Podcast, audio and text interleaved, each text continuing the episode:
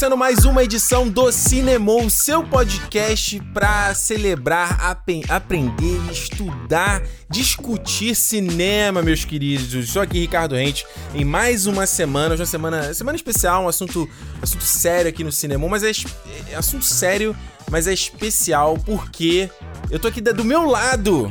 Meu camarada Alexandre Almeida de volta, gravando ao vivo, fi- fisicamente próximo, rapaz. Fala aí, mano. Fala aí, Ricardo. Porra, até que enfim, né? Desde janeiro que a gente não tem essa proximidade, esse calor humano. Pois é, chega desse negócio de Skype, pau no cu de Skype. Porra, é. Ainda mais pra, pra gente que tem que editar o cinema, fica muito melhor assim. Pô, delícia. Olha só, e se você quer ver, depois dá uma olhada aí no, no nosso Instagram, que a gente tá gravando até no outro setup, né? A gente grava lá na sala de casa, tá aqui no quarto agora, mais fechadinho, não tem tanto eco, tá gravando com o microfone separado. Então, a- tentar manter a qualidade alta ainda, mas gravando junto, que a interação acaba sendo diferente, né, Alexandre? Isso, ah, eu acho que é, é aquela coisa que a gente sempre fala, né? O Skype a gente tá, tá se olhando ali, mas não tem essa, essa coisa até pra gente poder, tipo, quando um tá falando, aí o outro quer fazer uma, um comentário rápido, no Skype você tá falando, aí você não sabe se a pessoa falou, se pausou. Aí tu sempre faz aquele, não, não, não, não. Eu falei Alexandre, você sempre, não, não, corta esse não, não, cortar o não, não. Exatamente. E lembrando, gente, que a gente tá fazendo isso porque aqui em Vancouver, onde a gente mora, as coisas de restrição ao coronavírus foi, né, começou a ser liberado um pouquinho, porque os casos, né, infectados começaram, estão caindo é, semana após semana, então o pessoal tá começando a abrir os negócios, né, o shopping já tá abrindo, o mercado já tá abrindo, restaurantes já estão abrindo, e tá sendo permitido se reunir os amigos, né, a gente até já fez churrasco e tal, não é, é, é sempre não abusar, né, que o pessoal fala, né, Alexandre? Então a gente falou, beleza, vamos, vamos gravar, vamos tentar voltar a gravar ao vivo, que é muito melhor pra gente, menos trabalho na edição. Então, tamo aqui, né? É, eu acho que isso. Eu acho que o cuidado, essa coisa de você tomar o cuidado do dia a dia é o mais importante. Eu vou trabalhar, eu vou de máscara, eu volto de máscara. Então agora o transporte aqui, até o transporte já tá dando uma relaxada, né? É. Antes os, você tinha é, cadeira, uma cadeira sim, uma cadeira não, eles agora já estão tirando isso. Mas, cara, aí você faz isso. Aí eu, eu até, o Ricardo até brinca comigo eu falo, vou me higienizar, eu chego em casa, eu vou. aí eu vou, pô, sempre que eu chego em casa, eu tomo banho, já tiro a roupa e tá aqui.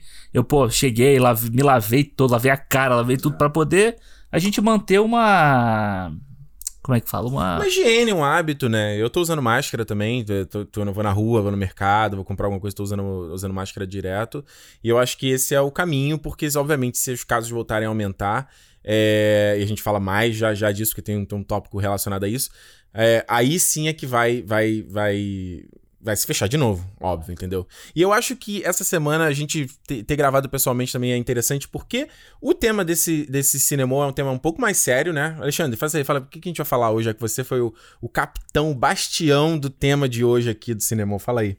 É, eu acho que não dá pra gente fugir um pouco da discussão que tomou o mundo inteiro, né? Que é por causa do, do assassinato lá do George Floyd em Minneapolis.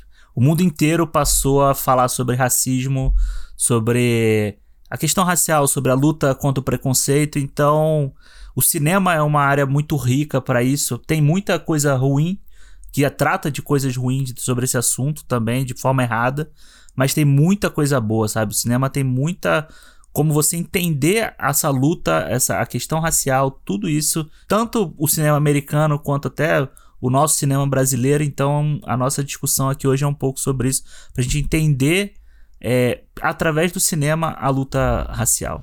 Exatamente. Então vai ser, vai ser um papo bem bacana aqui. Um, é, a gente separou uma lista aqui de alguns filmes que vai ser legais, le- filmes pra você que você possa já ter assistido ou não ter assistido.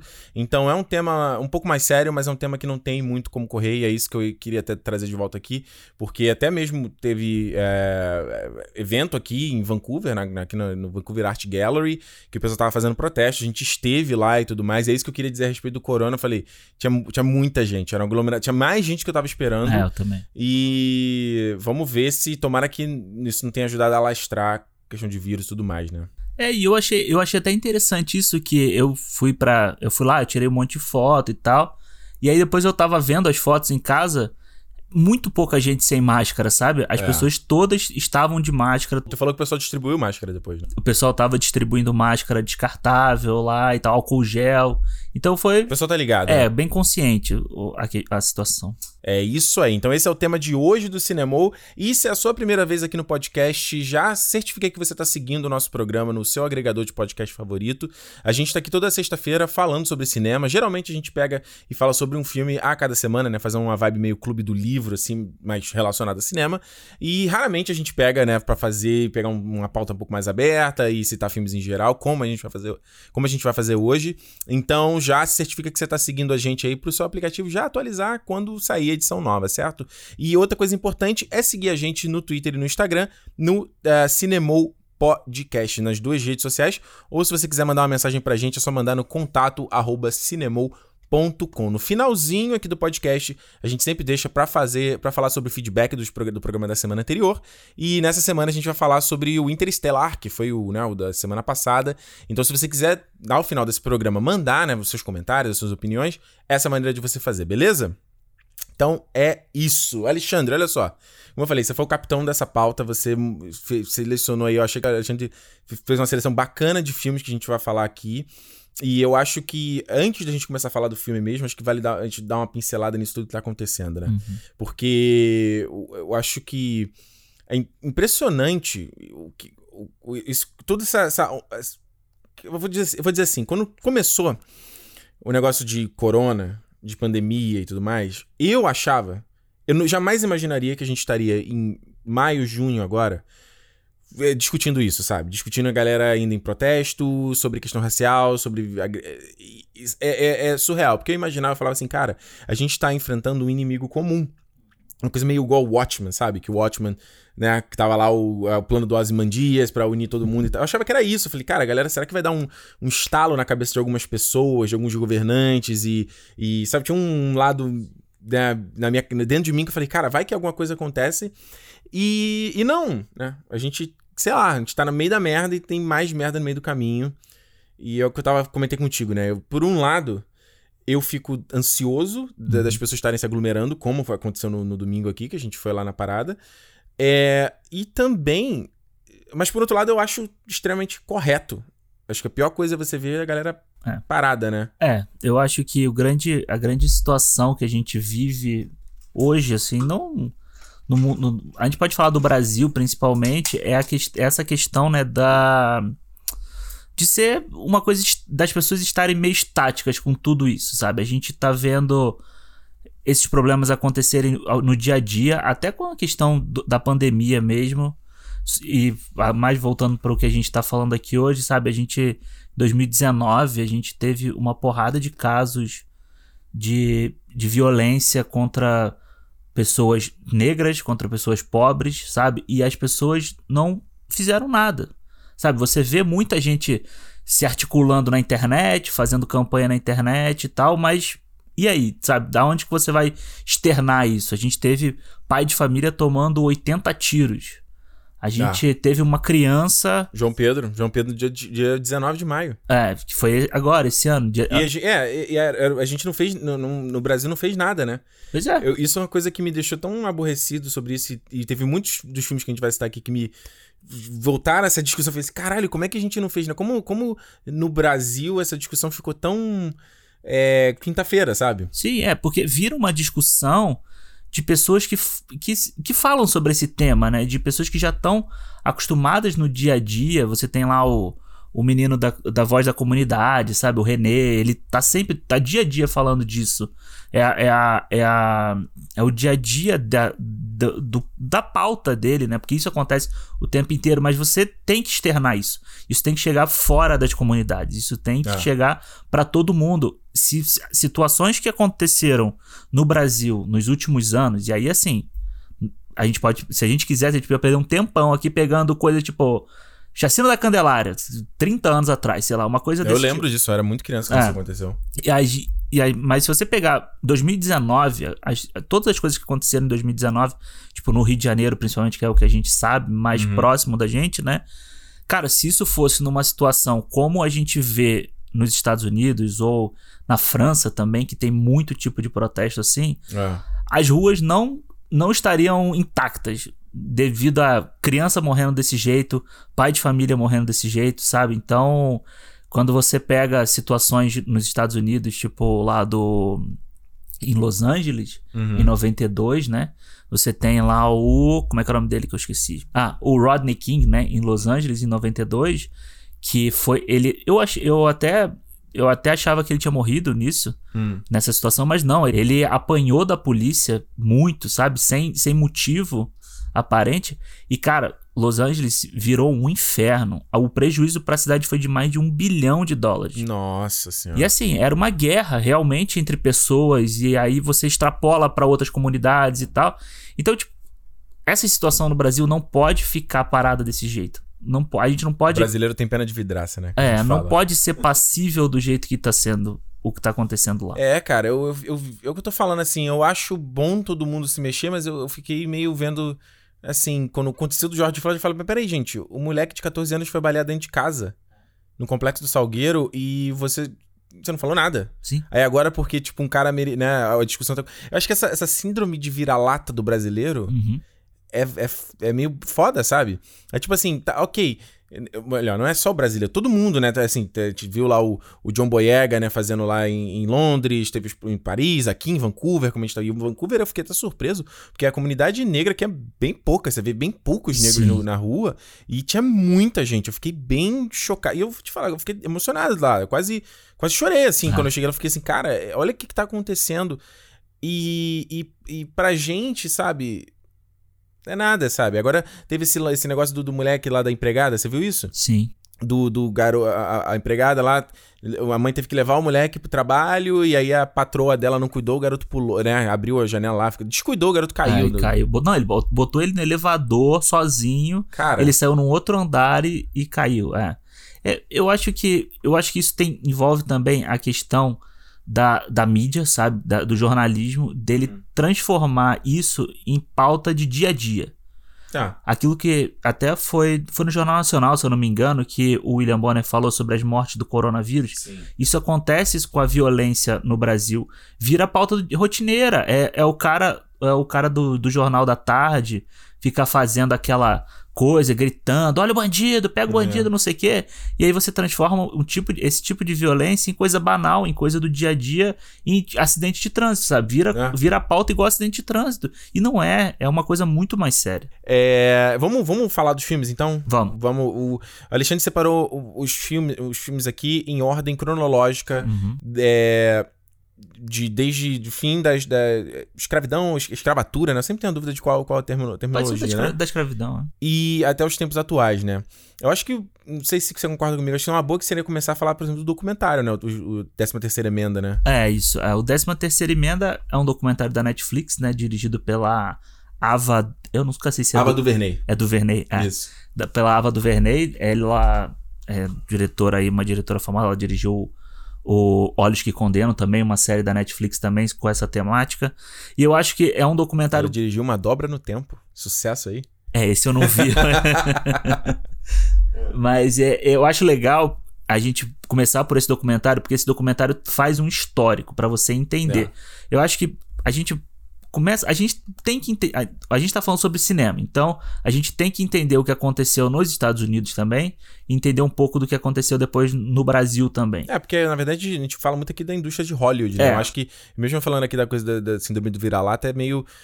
É complicado, porque a gente, a gente, na verdade, cresce com tanta massificação da cultura Sim. americana que é que às vezes é difícil desconectar, né? Qual é a nossa e qual é a dos caras, É, né? e muitas vezes a gente conhece mais a, a história deles do que da própria nossa, né? Mas eu te digo sempre, Alexandre, eu acho que. É engraçado que eu, eu anotei isso pra falar isso no final do podcast, eu vou acabar falando agora, mas. Eu juro que quando eu tava assistindo todos esses filmes e refletindo, eu falava, tá, mas e o Brasil? Tá, mas e o Brasil? Tá, mas e o Brasil? Cadê as obras? Onde eu acho? Sim. Sabe, até questão de não só de acesso, mas de, sei lá, você quer uma lista pra eu saber onde eu vou correr atrás, entendeu? Quem são os profissionais? Eu quero saber, eu quero saber sobre a história do Brasil também. Como aconteceu com a gente, entendeu? Então, eu me coloco aqui como, galera, não sei. Se você tá aí ouvindo e você tem essa indicação, consegue indicar, cara, Cinemou Podcast no Twitter e Instagram, contato arroba cinemou.com. Que eu quero saber, porque justamente eu fiquei assim, tá, beleza, tô vendo isso aqui da história americana, ah, e do Brasil? Que, como é que foi no Brasil, entendeu? Eu descobri recentemente, tava vendo uma matéria, tava rolando na internet aí, falando do bairro de Rocha Miranda, né? No Rio, que era um conhecido como um bairro de nazista, né? É mesmo? E eu cresci em Rocha Miranda. Caralho. É. E eu não fazia a menor ideia. Eu comentei com a minha mãe assim, mas você sabia dessa história aqui, ó? Eu mandei a matéria pra ela, do cara mostrando de tijolo com símbolo nazi. Tem toda uma Caraca. parada, tem até um documentário. Eu vou procurar o nome aqui, que é o do. Vou procurar, tem um, tem um documentário brasileiro que é ex- exatamente sobre. relacionado a essa história. Caralho. Mas, entendeu? Você tem que garimpar pra achar a parada, sabe? E eu acho, é, eu acho que a gente tem Vou procurar aqui, vai. a gente tem um acesso muito fácil à história americana. Então, o 13 terceira emenda, ele faz isso, sabe? Ele começa a te mostrar lá de trás. Então, quando os, a, o, teve o fim da, da escravidão né, da- nos Estados Unidos, aí. Uhum. e aí ele vai mostrando como as pessoas transformaram a 13 terceira emenda da Constituição, que é a que determina o fim do trabalho escravo, numa forma de encarceramento dos negros, de perseguição aos negros. Exato. Então, tipo, ela no documentário ela deixa claro que você tem três é, as três primeiras fases, assim, né? Você tem a, a escravidão, Foi mal aí. você tem a escravidão, que ela acaba ali na. na 1885, né? É. Por aí, né? Não, não, 65. e aí você tem um período que eles chamam de leasing, que esse leasing é, é a perseguição aos caras que deixaram de ser escravos para passar a ser encarcerado. Então o cara era visto como vagabundo, como, olha aí, vagabundo, Não que é? tem gente que, que gosta Não, o muito. cara, era, o cara tinha, sei lá, um, ele fazia, cometia uma infração mínima Sim. e a galera mandava ele pra prisão porque isso gerou um, um la- colapso econômico no, no sul dos Estados É. Unidos, por exemplo, que você não tinha mais a força do escrava. E aí, os- essa maneira do- do- de encarcerar os caras era pra botar eles pra trabalhar. Então era uma forma, era uma nova, era uma nova escravidão. Você justifica a escravidão como uma pessoa está presa, porque na, na 13 terceira emenda diz que a pessoa pode ter trabalhos forçados se ela tiver cometido delito, se ela tiver presa. E aí esse período vai durar um tempo até que você tem as- o início das leis do Jim Crow, que eles chamam, né? Que o Jim Crow é, é, um, é uma imagem, ele não é uma pessoa. Ele é, É. um personagem, né? Um personagem era uma expressão usada pra falar mal da pessoa negra, né? Pra, pra sacanear a pessoa. E essas leis, elas tornam.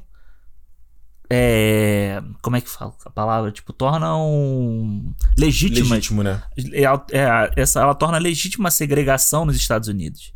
Então, você criar espaços é uma segregação oficial. Você cria espaços é, determinados para negros, determinados para brancos, e você vai criando coisas do tipo: o negro não pode votar, o negro não pode comprar uma casa, o negro não pode isso. E isso acontece no Brasil da mesma forma com o fim da escravidão. Então a gente, isso é uma coisa que depois eu fui pesquisar. Você também tem lei de terras, só quem podia comprar terra, o, o negro poderia comprar terra, mas ele não tem condição de comprar, então ele continua subjugado. E aí o, o 13 terceira emenda vai mostrando como essa, essa situação nos Estados Unidos vai demonizando o negro, vai levando a imagem de criminoso, a imagem de, de bicho ruim que vai sendo passado e começa no cinema com o Destino de uma Nação, Sim. que é um filme É o Birth of Nation. é o né? Birth of Nation, que é. é, Eu falei Destino de uma Nação, não. É o. É? Eu acho que não teve tradução direito pra esse filme. Ou é o Acho que é o destino de uma nação. É o não destino Acho mesmo? que é. É. Que ele, ele traz, inclusive, a, a Ku Klux Klan como herói, né? Eles são heróis caçando negros demonizados, o cara que tá sempre louco querendo estuprar alguém, não sei o quê. Então, utilizando blackface, né? Que você tem atores É. brancos com o rosto pintado de negro. Que no Brasil isso aí foi até. Bom, até nos Estados Unidos também, né? No Brasil você Eu lembro de criança, você vê matéria sobre. Você vê sketch com a pessoa fazendo isso, né? Sim. Ou mesmo a fantasia de nega maluca, lembra? Que a gente conhecia, né? Que era uma coisa que era. Quando eu era, era mais novo, era normal. E eu, eu acho o que eu acho legal do, do esse documentário, ele é muito fluido, sabe? Ele por mais que ele tenha muita informação, tem muita gente falando ali, você vai acompanhando a, a, a história, né? Ele vai passando por presidente, vai mostrando como os presidentes agiram em, nessa política escrota de combate à droga, sabe? Militarizando É, polícia exatamente. e tal. Aí ele chega num pedaço que aí depois ele volta pra falar sobre os movimentos sociais. Tanto que ele, ele vai direto. Eu, eu não me lembrava disso. Eu revendo ele. Eu achei que ele ia cronologicamente certinho. Mas eu falei, tá passando muito rápido. Só tem, já tem 40, só tem 40 minutos de filme e a gente já tá no Bill Clinton. Sim. E aí ele volta pra falar sobre os movimentos sociais. Quem né? tava fazendo pra lutar contra isso, né? Cara, eu te digo uma. Eu vi esse documentário em 2017 Uhum. e.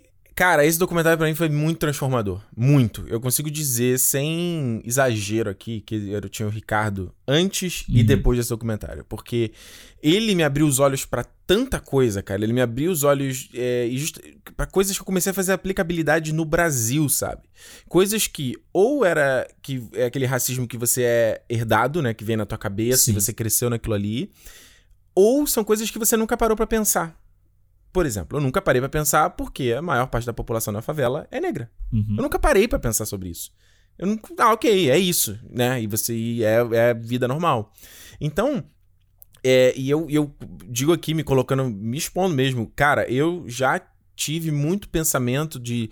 de essa coisa que a gente tá falando, né? O bandido bom, o bandido morto.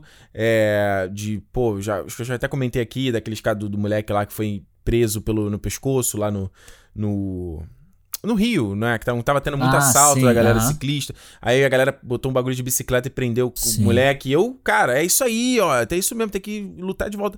Porque tem aquela, aquela coisa que ele. Que é o que hoje acontece quando eu converso com a minha mãe sobre isso. Que ela fala, ah, é, mas você não tá aqui, isso não é correto, os caras estão esculachando o morador, não sei o quê. Você tem essa revolta que ninguém tá fazendo nada.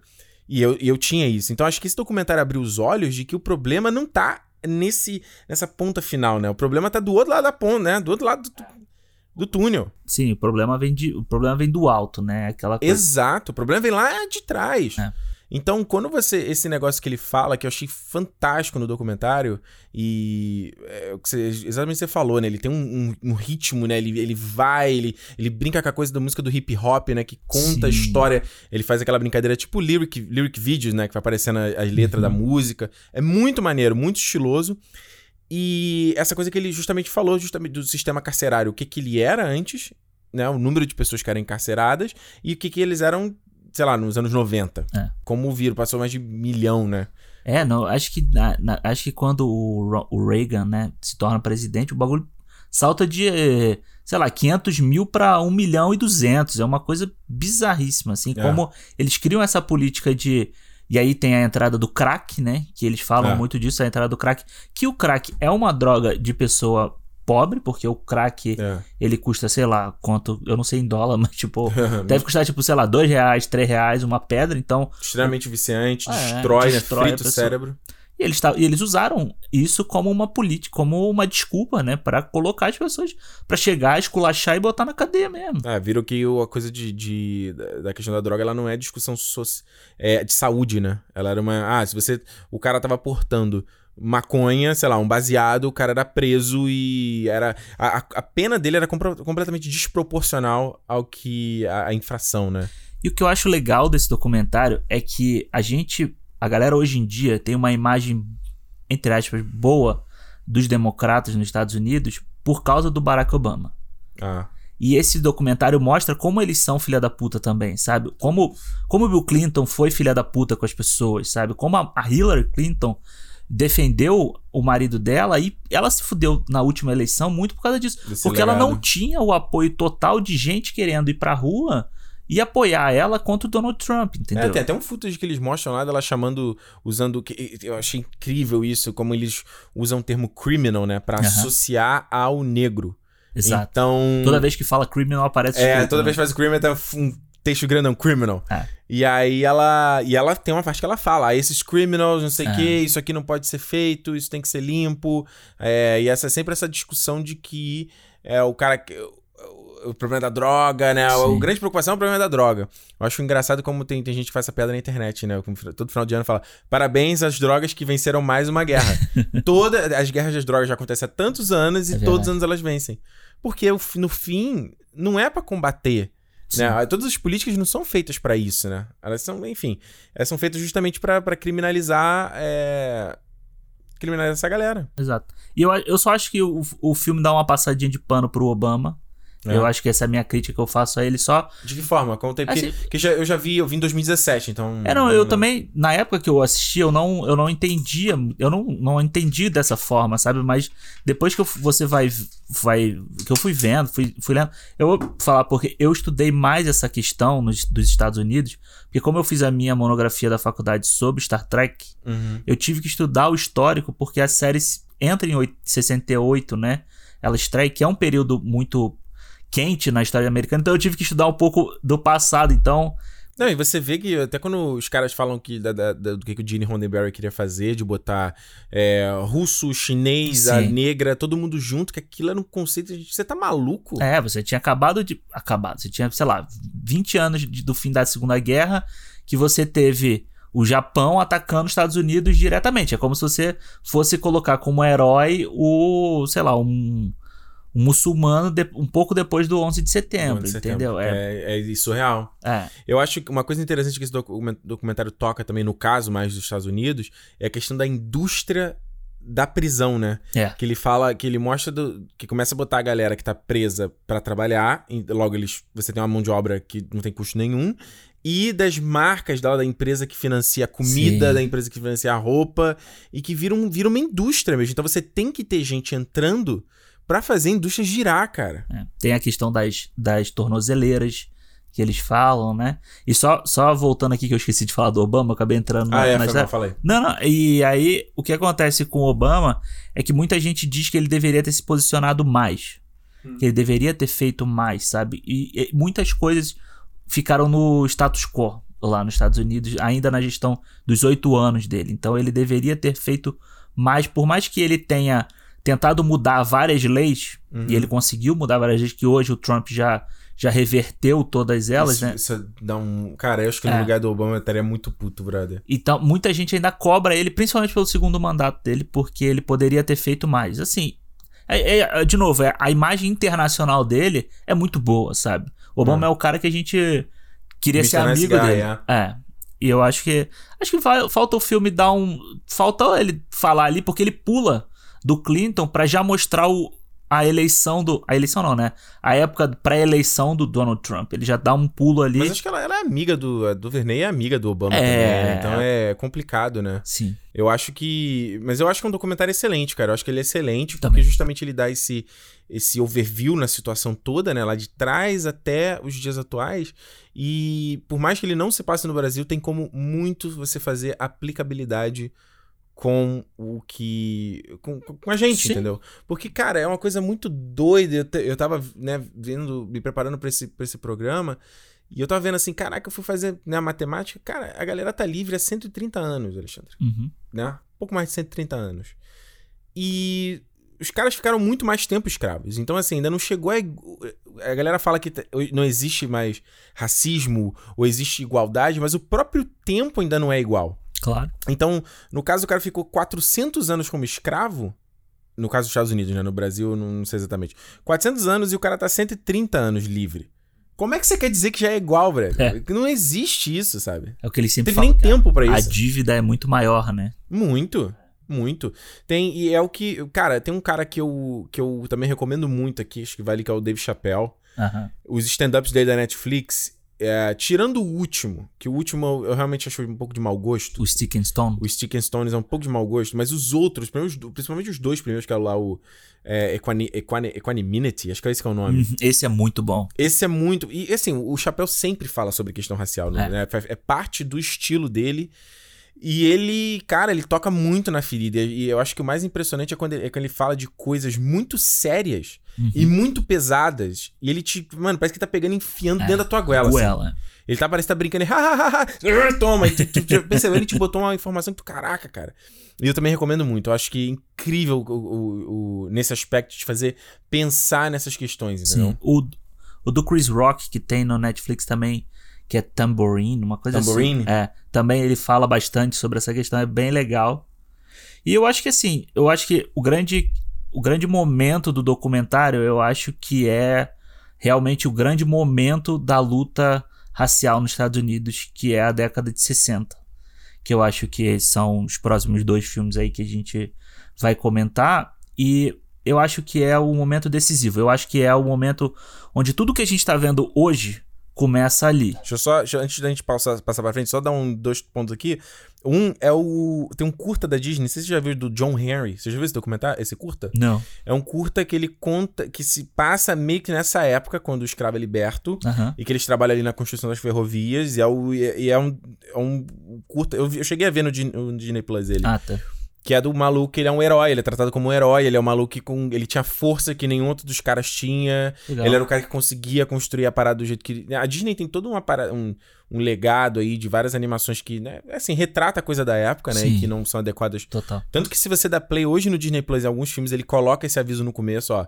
Isso reflete ao que é da época. É, eu vi isso. Eu não lembro qual foi o desenho, mas foi um desenho tipo Cinderela. Acho que foi Cinderela, uma coisa assim, Exato. que fala isso. E o. Então fica aí a dica, né? Esse, dessa, esse curta do John Henry. E o documentário que eu falei é o Menino 23 Infâncias Perdidas no Brasil.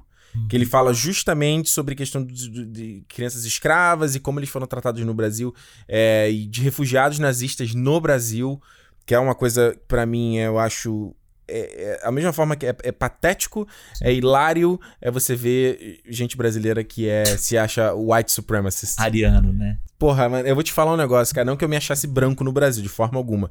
Mas eu acho que quando eu me mudei aqui pro Canadá, isso ficou bem na cara. Aham. Sabe? Bem na cara. Ninguém aqui no Brasil vai jogar. Aqui no Canadá vai falar, ah, Ricardo, você é clarinho. Não, você é brown, você é latino, o que É. seja. Né, Ninguém te olha como se você fosse um Daqui. canadense ou um americano. Não. As pessoas têm certeza que você não, Não. que você não é. E o pessoal, eu já vi o pessoal falando, ele fala do. É que o Bacurau fala, né? Da boca, do Exato. nariz, do, do- Enfim, um monte de coisa.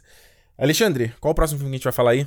Cara, então, a gente separou aqui dois filmes, né, pra falar sobre esse, esse período aí da- Dobradinha. dobradinha da década de 60, que eu acho legal os dois filmes porque você entende as duas vertentes de luta, né, que você tinha, que é o Selma, também da Ava DuVernay, Olha aí. e o Malcolm X, do nosso querido Spike Lee.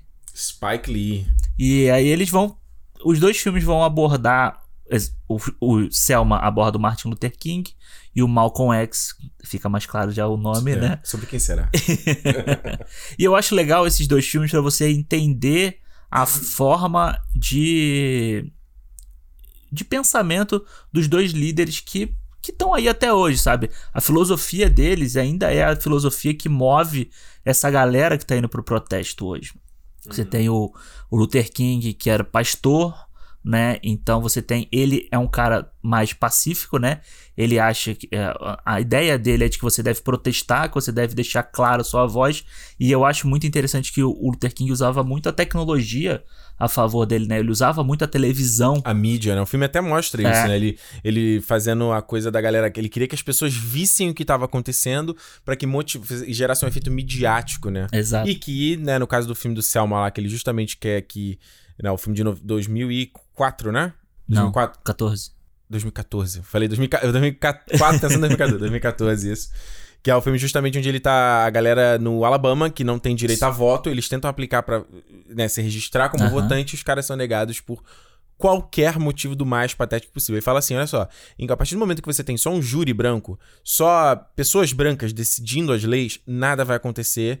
E aí, é, logo no começo do filme, tem as, as meninas que são assassinadas, que os caras não são nem condenados. É. E aí ele usa justamente, eles querem fazer uma passeata até a capital lá, o Montgomery. Uhum. E a, o- a galera não tá querendo, não deixa a passeata acontecer, por mais que eles não tenham armas, por mais que o protesto seja pacífico, eles tomam porrada porque o governador era um extremo racista. É, é o esse, esse dia, né, que eles, eles tentam fazer, ele ficou marcado. Eles têm, têm uma data pra isso que eles chamam de domingo sangrento. É mais um domingo sangrento Olha na aí, história. Sunday Bloody Sunday. É, mais um na história da humanidade, né?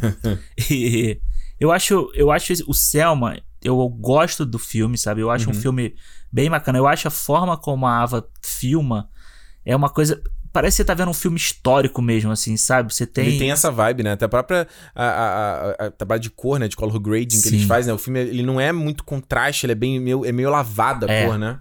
E eu acho, eu a forma como ela filma o Luther King, ela podia fazer ele um deus ali, né? Porque ele é, É. visto como um cara, um santo por muita gente, sabe? Por, um cara que, que é foda mesmo, cara. Eu fui, eu já tive em Washington Uhum. e tipo no, no, no National Mall lá, onde tem você tem do- monumentos para presidentes, para guerras que os Estados Unidos adora valorizar guerras e tal. Você tem um monumento, um memorial ao Martin Luther King, sabe? Fantástico. No meio do, porra, do lado do, do, do Abraham Lincoln? Abraham Lincoln, do lado do. Do Roosevelt. do Roosevelt, da, da guerra do Vietnã, essas coisas todas. Você tem o cara lá. Então você vê que ele realmente. Ele tem um feriado pra ele, né? Puta papel, né? Ele, Ele tem. tem um papel grande na história e foi um cara que foi muito perseguido. Assim como o Malcolm X, que o Malcolm X ele não tem tanta moral com o resto da galera assim, porque ele era um cara que realmente ele não aceitava tomar na cara, né? Ele, ele tinha muito aquela filosofia que você deve se autodefender do mesmo jeito que se a pessoa te bate, você tem que devolver da mesma intensidade que a pessoa te bateu. Se você devolver, você não pode ser recriminado por isso, né? Exato. Você não pode ser colocado na mesma. Como muita gente é, diz, assim, tá alguém protestando, alguém, sei lá, sei lá, tá, o, o, né, a galera. Aconteceu com o George Floyd uhum. agora, né? Esculachada, aí vai lá o pessoal faz um protesto de volta. Isso. Aí alguém fala: Não, mas esses dois grupos são extremamente iguais. Não, a, a sua reação é porque você tá sendo oprimido e você tá tomando porrada. Até aquele discurso que você compartilhou no Twitter da menina falando: ó, Se vocês estão falando a gente violenta, é porque a gente aprendeu a violência com vocês. Exato. É, esse Porra. discurso dela é muito bom. E ela fala: Se você tá com pena da Target que a gente destruiu, é porque a Target tinha que estar tá aqui com a gente lutando também, sabe? Exatamente. Eu achei foda, cara. Eu acho foda. E você vê que o a diferença. Eles, inclusive, o Martin Luther King e o Malcolm X, eles batiam muito diferente. Um criticava muito o outro por causa disso, né? Por essa vertente que cada um puxava. E ambos foram perseguidos pelo governo dos Estados Unidos. Ambos foram colocados na lista de mais perigosos do FBI é, na tá época do. Né? É, o J. Edgar Hoover, é. né? Que tem o filme, inclusive, com Leonardo DiCaprio. Sim. É, ruim esse filme, inclusive. É ruim o filme. É, é, é, o tipo de filme que o, que o Clint Eastwood erra a mão dele é, total, foi né? muito chato, nossa senhora. E aí você tem os dois. E aí os dois são assassinados, sabe? Tipo, é. são dois. É, esse período tem um documentário que é muito bom que chama Eu Não Sou Seu Negro. Ah, isso eu queria muito ter visto, cara. É muito bom. Narrado pelo Samuel Jackson, não é? Narrado pelo Samuel Jackson e ele meio que. É, ele pega uma obra inacabada do James Baldwin, hum. que é um escritor negro americano e tal.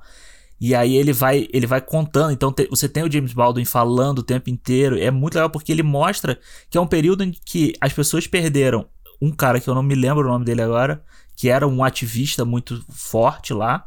E você perde o Martin Luther King e você tem o, o Malcolm X, os dois, os três são assassinados.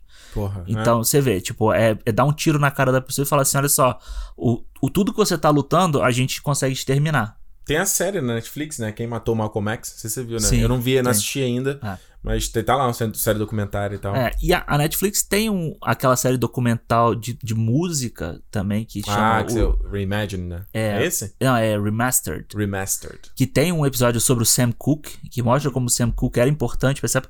E também como o Sam Cooke foi perseguido, acusado de um crime que ele não cometeu. Então, sabe, é uma, é uma, é uma época que que as pessoas estão lutando, mas elas estão tomando muita porrada de, de volta, sabe? Elas estão é. vendo o, o, os ídolos morrendo, os ídolos sendo assassinados, os ídolos sendo presos. É o que eu sempre falo, Alexandre, a gente estava tá citando muito o Obama, né? A gente tá falando muito de presidente aqui. E é o que eu sempre falo do poder do exemplo, né? Eu acho que é uma coisa que as pessoas esquecem do, do, da influência que você tem uhum. nas pessoas à sua volta, né? A gente essa coisa que a gente fala assim, ah, eu não me importo com o que os outros pensam, eu não me importo com isso, eu não me importo. Isso é puro bullshit. Sim. Você vive em sociedade e você tem a validação das pessoas à sua volta, você depende de outras pessoas para viver, entendeu? A gente não vive sozinho, né? Uhum. A gente precisa de alguém para nascer, a gente precisa de alguém para morrer. Isso é Exato. fato. Então, o, eu vejo, no caso, é, é, o, é o, o impacto de pessoas no que elas dizem, no que elas representam. Então, por isso que eu fico tão revoltado com as lideranças atuais, os governantes, governantes atuais, porque isso inspira pessoas. Uhum. O que está acontecendo no Brasil de vários símbolos né, e, e, e, coisas relacionadas a nazismo e a supremacia branca, e isso não é à toa. Isso não é à toa. Tem que ser muito ingênuo para achar que isso é à toa certo? Então você vê uns casos desse tipo, o, o, o, o filme do Malcolm X, eu não tinha. Esse, o Malcolm X nem o Selma não tinha assistido, assistir agora pra gente gravar.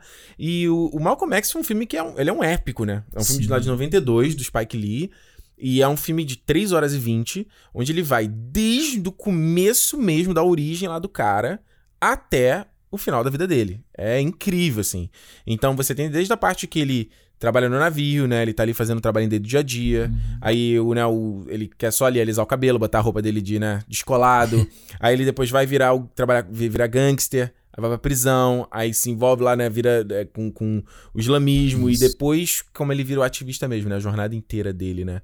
Uh, e, o, o, e é interessante porque você vê como ele como começa a despertar essa revolta no próprio filme dele também não enxergar o que acontece com ele, não enxergar a realidade dele. É. Eu, quando o cara lá, o, o maluco da prisão, começa a confrontar ele e fala assim que que, que você quer ligar esse cabelo? Por que você faz isso? Ele fala, ah, não, porque eu só eu quero ficar bonito. Não, porque você não quer parecer quem você realmente é. E, mano, eu digo, aí eu vou colocar aqui de novo no spot, só porque como você, como eu sempre brinco aqui que o, o cinema pode ser uma grande escola, uhum. sabe? É, eu sempre tive muita vergonha no meu cabelo. Cabelo crespo. Uhum. Sempre tive muita vergonha, minha vida inteira. Eu fui passar a gostar do meu cabelo quando eu me mudei. Que eu comecei a ver que nessa coisa da identidade, você tá num outro país que você realmente. Quem você é fica muito. Ou você aceita ou você tá fudido. Sim que eu comecei a gostar. A galera, você vê a gente, caraca, mas seu cabelo é tão diferente, entendeu? Enquanto no Brasil, não, teu cabelo é duro, é cascão. É um demérito para você. Já, né? já, cansei de ser chamado. Nossa, cabelo de cascão, cabelo de bombril. Juro. É, é, é, e eu nunca, eu sempre odiei meu cabelo, sempre.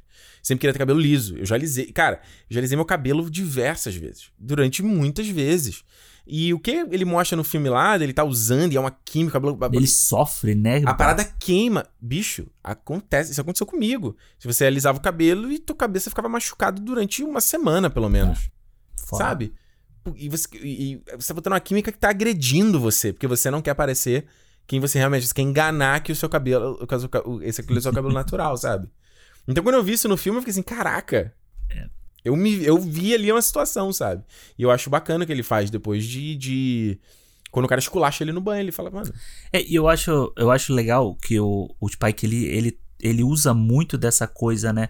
Do, do dia a dia. Ele, ele mostra muito o lado humano dos personagens dele. Então ele é. sempre busca uma coisa do dia a dia. Essa questão do cabelo, cara, isso podia ter ficado passado batido, mas sabe, é. ele traz isso, ele, isso faz você se aproximar com aquela coisa Malcolm X ou o Luther King, eles são caras que estão num, num pedestal tão alto que quando ele mostra uma cena dessa, você, você fala assim, porra, esse cara fazia a mesma merda que eu fazia, sabe? Que Exato. Você se aproxima muito. E, cara, essa época, essa época do, do, da história dele, da americana, né? Tem muito filme. É que a gente, se a gente ficar falando desses filmes aqui, a gente uhum. vai ficar aqui três horas de cinema. Dá o e... cinema inteiro. É. Cada um deles. É. Você tem o filme, você tem o Black Clansman, né? Do, do Infiltrado na Clã, do Spike Lee, que, porra, eu acho que é um dos filmes mais importantes dos últimos anos, sabe? Eu acho que é fantástico o que ele faz. Eu acho que. Inclusive, se você pegar o ano que o Black Clansman saiu você pegar no Oscar, sabe? Ele era o filme mais importante daquele ano. Total. A Green reação Book... do Spike Lee com o Green Book. É, o Green Book é Green Book é aquele filme que a gente falou, que eu falei no início, sabe? Que é o filme errado. Sabe? É. é um filme que é bem intencionado, entre aspas, e faz de uma forma errada, assim como aquele Histórias Cruzadas, ou desse filme, cara. aquele eu... do Will Smith? Não, aquele da. Que é com a Emma Stone, com a Viola Davis, a Histórias... Jessica Chastain. Deixa eu procurar aqui, vai que ela, aí. Que ela, ela é empregada da casa ah, das meninas. Ah, eu tô ligado, tô ligado. É o famoso White Savior, né, que o pessoal fala. E aí, cara, você tem muito filme passado nessa época. É o The Help, né, em original. The Help, né? The Help. isso.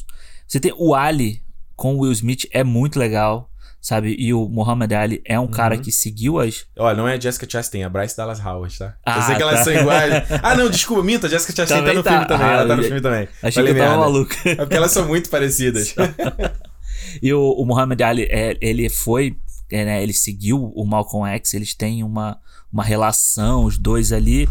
Então eu acho que, cara, esse é um período muito rico e é, é legal você entender que isso foi um movimento que partiu a partir da guerra, sabe? Os, os negros que voltaram da guerra, que lutaram pelo aquele país, que sacrificaram pelo aquele país, eles a partir dali eles não aceitaram mais ser subjugados, entendeu? Então isso é, é uma, é uma coisa que muitas vezes a gente pensa na história do Brasil, é, a gente nunca teve uma, uma luta muito forte, sabe? No nosso país. Nosso país sempre teve a história empurrada com a barriga. Uhum. E aí, quando a gente fala sobre o que estava acontecendo nesse período no Brasil, era uma ditadura militar.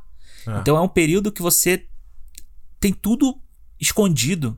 As pessoas falam, ah, não tinha corrupção na ditadura militar. Oh. Não tinha, porque tava tudo escondido, então você não tem como você saber, sabe? Você não vai nunca saber que a ponte de Niterói custou o preço que dava para construir uma cidade, várias coisas assim, É. entendeu? Então, é, é isso. Enquanto você tem esse tipo de luta num lugar, e é por isso que eu acho que a gente acaba conhecendo muito da cultura de fora também. A gente passou um período muito difícil no Brasil, de muita desinformação, de coisa escondida, e de gente que hoje tá aí batendo no peito, defendendo essa época. E a gente quer voltar para isso. Eu acho que você. Acho que uma chave. é, é, Toda vez que a gente. que- que- vendo esses filmes e, e refletindo sobre esse assunto, fica cada vez mais claro pra mim, pessoalmente, assim, que. que você vê o quanto você não sabe, né? Acho que pra Aham. mim sempre dá essa. Quanto mais eu aprendo, mais eu vejo que eu não sei. É. E vejo o quanto a gente esquece que a gente é um reflexo de lá de trás, né? A gente é um reflexo do que veio antes. Então Uhum. não tem como a gente parar pra pensar que, que a, gente, a gente um dia acordou, abriu os olhos e nasceu e era vivo. e, né, e, e aí? O que, que veio antes disso, né? Então, eu tava vendo, vendo principalmente o Malcolm X e pensando que, cara, a minha bisavó era escrava. Não é tão longo assim, brother. É. Não é tão longo. Então, se você olhar pra trás, não é muito tempo, cara. Não é muito tempo. Do, do- duas gerações pra trás, tinha, era- tinha um escravo. É, você tem até. Acho que ainda tem es- pessoas que foram. Acho que não tem mais, né? Mas até pouco tempo tinha gente que era escravo e tava vivo, tava contando a história pessoalmente, né? Exatamente. Então, como é que você quer dizer que isso não tem reflexo, entendeu?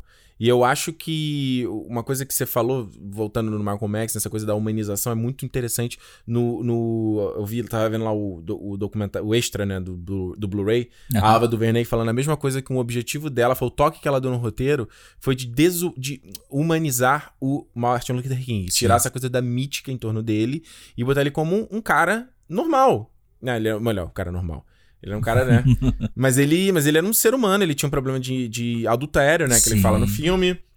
Ele tinha insegurança, ele tinha medo, ele tinha incertezas, ele não sabia o que, que, se- que, era o melhor fazer, ele tinha uma ideia, ele tinha gente que discordava dele, ele tinha que convencer as pessoas que estavam próximas dele o tempo todo. Então é interessante mostrar isso, porque acho que isso dá uma. uma tira aquela coisa que de, do Salvador, entendeu? Exato. que, mano, pra mim é uma coisa que me dá uma- um ódio, essa, essa, essa, esse, esse espírito do Salvador de que a gente quer que alguém que vai resolver todos os nossos problemas. Quem vai resolver os nossos problemas somos nós, Exato. certo? No dia a dia, nas nossas atitudes, no que, que a gente faz. As, nós somos agentes de mudança. Então, isso que o filme faz. Seja no Malcolm X, Malcolm X seja no, no Martin Luther King. Uhum. Ele eram, eles eram caras normais e, né, os dois assassinados, né, foram baleados e tudo mais. Mas as ideias dos caras, que a, a- a ideias são a prova de bala, como fala lá no V de Vingança, meu irmão. A Exatamente. ideia, dos, a ideia dos caras ressoa até hoje, mesmo. Até hoje. Até hoje. Isso é uma forma de imortalidade pra mim. É. O I Have a Dream lá que ele fala, né? Até hoje você tem aí, todo mundo usa isso, todo mundo fala isso, né? Exato, é exato. Eu acho que. E o Spike Lee, a gente vai falar mais ainda. Pô, o Spike Lee idolatra os caras, né? Como o cara coloca eles no. No- no- nos filmes aqui, como a gente também já conhece que é inspiração pros X-Men, né? Do É, caso do exato. Magneto e do, do Professor Xavier, né? O Professor Xavier sempre inspirado pelo Martin Luther King, que tem aquela a, a ideia da, da inclusão, né? De que Uhum. o seu o outro lado, o branco, você tem que, na verdade, convencer ele. Você tem que mostrar a tua, a tua visão pra ele, né? Exato. E assim que é a forma que a gente vai ter o diálogo. Ele fala que a violência vai gera, eh, gera um monólogo, Uhum. gera só uma conversa, Exato. que é destruição e que não é um diálogo. Enquanto o Ma- o Malcolm X fala, ok, você é bonito e é legal, mas se o cara não quiser e se ele quiser destruir tudo porque ele tá revoltado e ele quer o direito dele agora, ele também tá certo. Exato. É foda, cara. É muito foda. É. E aí eu acho que é, isso, isso reverbera. Eu acho que quando a pessoa diz assim, ah, porque. Pra que ficar quebrando tudo na rua, sabe? Eu acho que é um pouco desse espírito de. Você tem que sair, você tem que ir protestar, você tem que. E, cara, assim, eu sou mais. Eu sou meio extremista no meu pensamento, sabe? Alexandre já foi pra protesto, cara. É. Alexandre já correu de polícia, já, mano. o cara tá aí, já tem história, né? É. Conte a sua história. E eu acho que. Acho que a gente já pegando o gancho do, do Spike Lee, eu acho que até pra gente Já, já. pro próximo? Vamos lá. Qual o próximo filme que a gente vai falar aí? E que a gente pula alguma, algumas décadas aí pra Hum. frente pra falar que eu acho que é o momento que aí você tem é, a década de 60 e você tem o início da década de 90, que é o momento de novo em que os Estados Unidos eclodem né, nessa nessa questão de protestos, de pessoas, de negros sendo mortos pela polícia, da violência policial, né? Porque aquilo que, que mostra no 13 terceira emenda da militarização da polícia, É, né? exato. Porque, eu acho que, se eu não me engano, foi o Clinton que fez isso. Que é uma discussão que a gente tem no Brasil também, né? Da Exato. desmilitarização da polícia, né? Ele cria, até no documentário eles falam isso, né? Qualquer cidadezinha tem uma SWAT, né? Caralho. Então você cria isso e aí a, a polícia passa a ser mais violenta. E aí a gente cai no, no filme que eu acho que é fantástico. Eu acho que é a obra-prima do Spike Lee, Uhum. que é o Faça a Coisa Certa, né? Do The Right Thing. E qual é o par dele? E o par dele que a gente, se a gente botar na, na nossa realidade do Brasil, que é o Cidade de Deus. Fernando Meirelles aí. Fernando Meirelles, que, cara, se você pegar os dois filmes, eles são dois filmes que estão falando sobre a realidade de um, de um local, né? de- de- do Brooklyn e do, da, da Cidade de Deus, né? No Rio de Janeiro. E você tem ali tanta, tanta informação, cara. T- Nos dois filmes você tem tanta informação e você tem tanta cultura, sabe? Você tem tanto a entender sobre, a- sobre as pessoas que moram naqueles lugares que eu acho. A gente. Eu nem nunca tinha feito essa associação, mas aí a gente pensando pra. Tu pra pensando, vamos dar o crédito aqui pra quem merece. Quem montou a pauta e a lista foi o Alexandre. Falei, Alexandre, o que, que você quer que eu veja? Me fala e eu vejo. Vamos dar o crédito aqui. Tá vai. bom, tá Ah, bom. Foi tu que fez. E a gente pode associar esses dois filmes, sabe? Eu acho que tanto na- visualmente, os- são dois filmes que são visualmente fantásticos. Vibrante, né? Colorido, né? É, cara, o, o Faça a Coisa Certa eu já tinha visto há muito tempo. Eu revi agora pra gente gravar. Cara, me deu até calor, sabe? Caraca, me deu a mesma coisa também, mano. Porque é aquela coisa, sabe? O pessoal suado, aquele laranja, Cara, aquele é vermelho. muito engraçado você falar isso, que eu senti a mesma coisa. Eu vocês estão ouvindo aqui o podcast, eu tô sempre tomando água. Mas eu falei, caraca, eu fui lá na cozinha e botei mais gelo na minha garrafa. E juro, cara, foi. E eu tô falando, eu, eu não tinha visto nenhum dos dois filmes. E ah, nem o Cidade de Deus, que já passou um milhão de vezes na televisão, eu nunca tinha visto. Cara, Alexandre, foram duas experiências incríveis, mano. É. Foram duas experiências incríveis. Eu, eu- eu gostei dos dois filmes. Uhum. Pra mim, o Cidade de Deus, cara, eu, eu, eu mandei, só mandei pra Alexandre assim, puta que pariu que filmaço, meu irmão. É. Eu fiquei cho eu, eu fiquei cho E eu não, assim, ah, devia ter, já ter assistido. Não, eu assisti no momento certo. Sim. Agora que eu tenho maturidade, consigo perceber coisas que eu não ia perceber antes. Uhum. Cara, eu entendi o hype do Martin Scorsese com o Fernando Meirelles lá no Round Table do, do É. Hollywood Reporter. Martin, Scorsese tava animadaço. De... animadaço lá, o próprio Todd Phillips lá querendo dar um, dar um biscoitinho aí. o- o- cala tua boca. O cara só querendo. Mas me conta como é que você fez isso. Fascinado com o Fernando Meirelles falando. Já vi o Ben Affleck falando Cidade de Deus, meu filme favorito. Meu irmão. Eu acho que a maneira, a urgência da, da direção dele, a, a, a vibração, né, a saturação, é, tem uma. O, o filme não para um minuto. E, e a, a- cara, a montagem do filme ela é cirúrgica, meu irmão. A maneira como ele inter- corta as histórias, como ele vai e volta, a maneira como ele trabalha a cor do filme, como ele trabalha o, preto, como o filme trabalha a sombra, né? Sim. É incrível, cara. Como ele pega ali o. Vai pegar o Zé Pequeno, eles passam sempre aquele óleo, né? Pra parecer aquela coisa do calor, do Aham. suado. Aí tem que ele fazer aquele outline na pele dele. Cara, eu acho que é um filme que. Eu tava assistindo aqui e com a Juliana e a gente parando pra pensar sobre o filme. Eu falei assim, cara. Há um tempo atrás eu veria um filme desse e teria uma opinião completamente diferente do que eu teri- tive hoje. Uhum. Hoje eu vi esse filme e eu não conseguia julgar nenhuma das atitudes daquele filme. Nenhuma, nenhuma. Nem mesmo do Zé Pequeno, que era um cara que extremamente perturbado, era uma mente extremamente perturbada, era um cara com problemas, certo? Lá com sangue de desejo de matar desde criança. Exato. Mas eu não conseguia julgar. Eu não conseguia falar assim.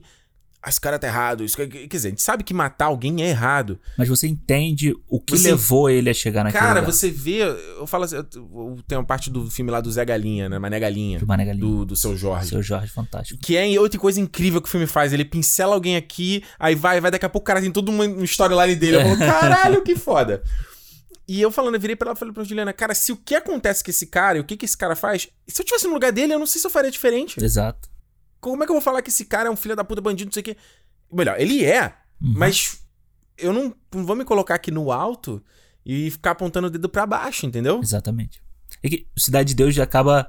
Ele vai. Ele começa do, do filme soci- social, né? Porque você tem os nordestinos chegando naquela terra prometida ali, né? Também tem esse fator, que é o, o caso, por exemplo, da minha família paterna. Minha família paterna é toda do, da Paraíba e eles vieram pro Sudeste procurando oportunidade Procurando de oportunidade. E aí É. você tem isso. E, é, cara, Cidade de Caçamba Deus. de caminhão. Meu pai veio, meus tios. E Cidade de Deus, pra quem não conhece no Rio, fica, tipo, na boca da entrada da Barra da Tijuca, né? Vamos dizer assim. É tipo, do, do outro lado, ali na Barra, tem os ricos, as mansões, os condomínios, Os artistas. Os novos ricos sempre vão pra ali. é, os emergentes, né? É. E você tem a Cidade de Deus, que é um lugar gigantesco, cara. É uma, uma comunidade gi- Cidade de Deus é, o maior. barato. Lembra desse funk? Era criança. E, cara, tem muita história lá. E o filme, eu acho que o filme faz isso muito bem, sabe? Ele te mostra a quantidade de coisa que acontece dentro daquele lugar. Porque aí É. você tem a história do. Do Zé Pequeno, do Mané Galinha, do próprio do É, Buscapé, Buscapé. do. Eu ia falar fogueteira porque no inglês. É, Eu até falar isso, né? Eu vi assistir o filme na, na Amazon Prime Aham. e não tinha como tirar a legenda em inglês. Mas você sabe que tem o Blu-ray aqui de fora, tem Blu-rays que são assim, você não pode Ué, aquele tirar. do Tropa de Elite você me deu. Também tá a legenda em inglês embutida no filme. É. Aí o nome ele falava, falava Rocket. Era o. no- o Zé Galinha era. Como é que era? Mané Galinha era Knockout Ned. É foda, né? Isso, isso é uma, uma história até. Eu tenho o Blu-ray do Cidade de Deus que eu tive que comprar nos Estados Unidos, porque no Brasil ele nunca foi lançado. Caraca. Porque isso é foda. A mulher da loja me falou isso. Ela falou: Ah, você é do Brasil. Falei, sou, mas você sabia que não tem isso aqui lá? Ela falou, cara, não acredito que não tem isso lá. É, eu acho que o Blu-ray do primeiro Tropa também não tem no Brasil. Ele Tem. foi lançado. Ele foi lançado muito. Ele foi lançado na época do 2. É, mas ele, eu lembro que ele saiu na China, que eu É. acompanhava a galera. Não, você quer comprar o do Tropa, você É, tem que ir pra China. Que loucura, né, cara? É filme nosso. E agora você tá vendo, né, a parada Cinemateca que vai, né, Porra, 150 pessoas mandadas embora, tipo, foda-se. Exato. Governo atual, tudo que é cultura, tudo que é estudo, tudo que é, tudo é ruim. Bom é arma. É.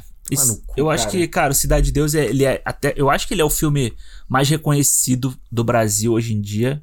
Se você for fora, Ele né? botou o Fernando Meirelles lá no... É. Depois disso que ele fez o paciente... Não, foi antes, né, o paciente... O... Não, ele fez depois. o Jardineiro Fiel? Fez o Jardim do Fiel, ele fez o ensaio sobre a cegueira, ele fez Cidade Serva Cegueira também é outro... uma po- outra porrada também. Porrada, cara. E, cara, porra, Cidade de Deus, assim, vamos falar. Eu não sei qual foi o filme que foi indicado a ser indicado ao Oscar no ano, mas Uhum. teria que ser sido Cidade de Deus. Cidade de Deus iria ganhar. E aí ele acabou não indo, né? E ele, como ele entrou no circuito americano, no ano seguinte ele foi indicado a quatro Oscars, ou três. Caramba. Ele foi indicado a melhor direção, Olha aí. a melhor montagem. Porra, totalmente devido. Eu não me lembro os outros dois, mas eu acho que. te- Mas é. Procurar aqui pra você enquanto você fala aí. Procura, por favor. Fala aí. E, cara, Cidade de Deus, eu me lembro que eu vi Cidade de Deus em casa, assim, né? No, no DVD e tal, na locadora. Hum. E, cara, eu acho. Até hoje, eu acho que é o meu filme brasileiro favorito, assim, sabe? O meu virou também, cara. Virou também. Eu acho que é, é impressionante. A parte de. do- do- dos atores é incrível. A parte de.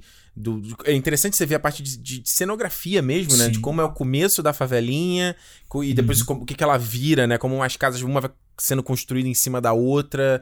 E ele brinca até com a parte de cor também, né? No começo ela é bem amarela, amarelo. porque tem, tem muito barro.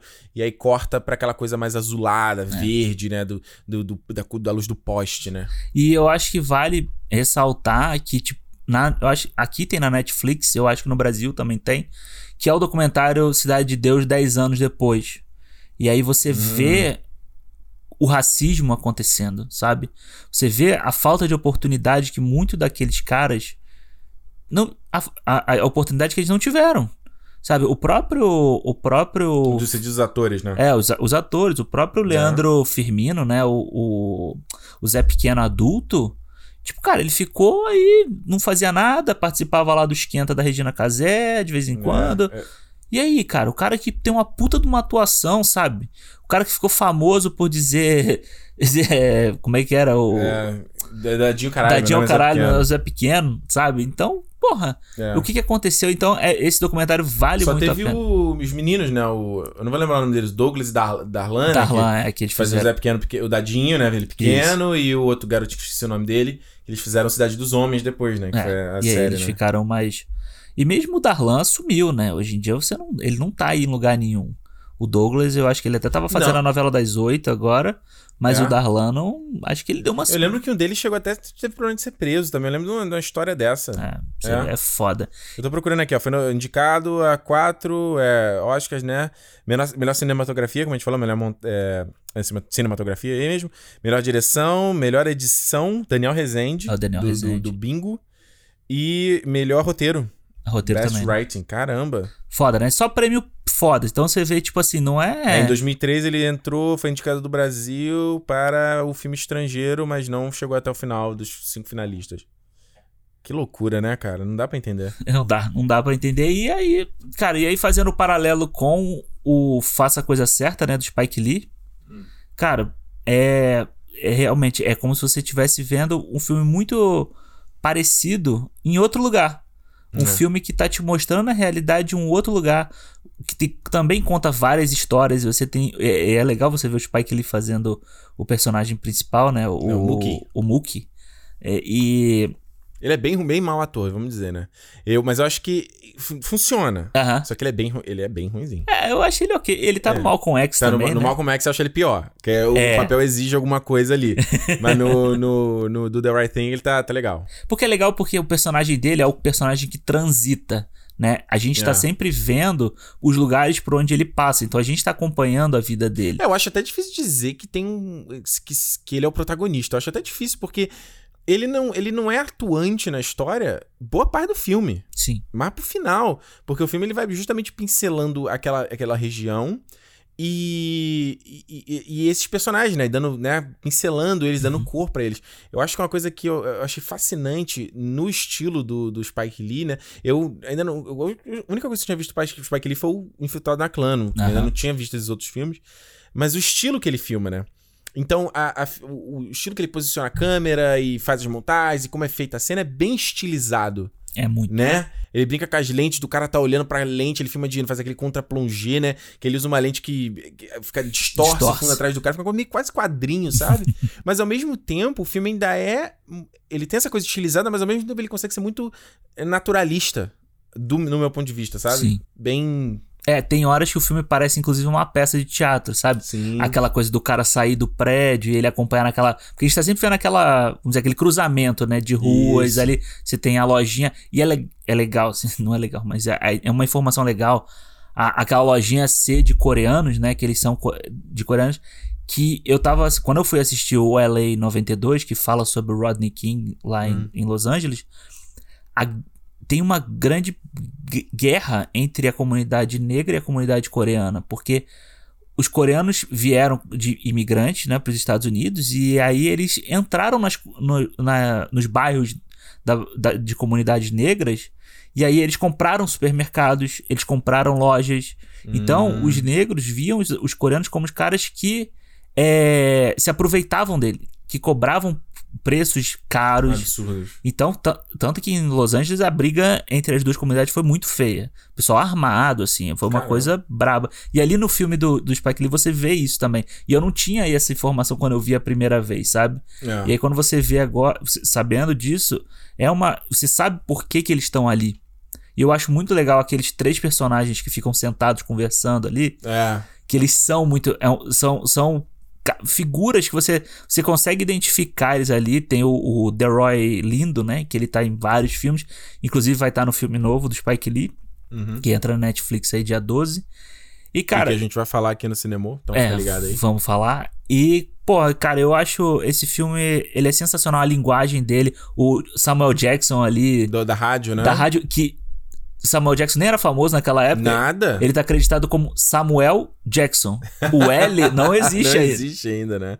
E aí, cara, é, eu acho esse filme fantástico. Eu acho. Isso que você falou dos coreanos, a gente pode pegar agora o que tava acontecendo, que a gente tava lendo aqui, do- dos chineses. Foi, foi chinês, não, foi coreano também. Não tô lembrado com, com negros, estava rolando agora com o negócio da pandemia. Foi? Foi, foi. Foi chinês ou foi coreano? Acho que foi chinês, né? Acho que foi chinês, é. Que tava rolando essa parada também de, de os caras estavam tendo preconceito com os caras, com coisa de relacionada à pandemia, tá contaminado, né? Gerando Uhum. ali um. t- Tava tendo um problema racial muito grande. E é, o que eu achei interessante do, do Faça, a Coi- Faça Coisa Certa é que ele mostra que não é a coisa. Ah, é o negro contra o mundo, né? Ele mostra, na verdade, as comunidades ali, tá todo mundo na merda, todo mundo tentando sobreviver, né? E que é uma coisa que faz um paralelo com a favela do Cidade de Deus, tá todo mundo na- numa situação de merda. Exato. E como isso gera violência, gera o ódio pra pessoa que tá do teu lado, sabe? Sabe, a mesma coisa, fazer um paralelo, talvez você pode ser meio idiota, mas você me disse que você foi idiota. quando, quando, sei lá, você, né, você tá com a tua mulher, tá com a Renata, eu tô com a Juliana aqui, a gente tá passando por um problema, uma, junto, aí você meio que fica impaciente um com o outro, sabe? E claro. meio que discute por bobagem, porque os dois estão numa situação de estresse, né? É, exato. Então o filme mostra algo de, nisso, porque você tem os italianos, ou os, os latinos, Uhum. né, os hispânicos, né? É, não, nem falando de latinos, chama hispânicos, os coreanos e os negros, né? Então todos eles ali têm um conflito entre eles, é um grupo que não gosta do outro, é um grupo que fala mal do outro.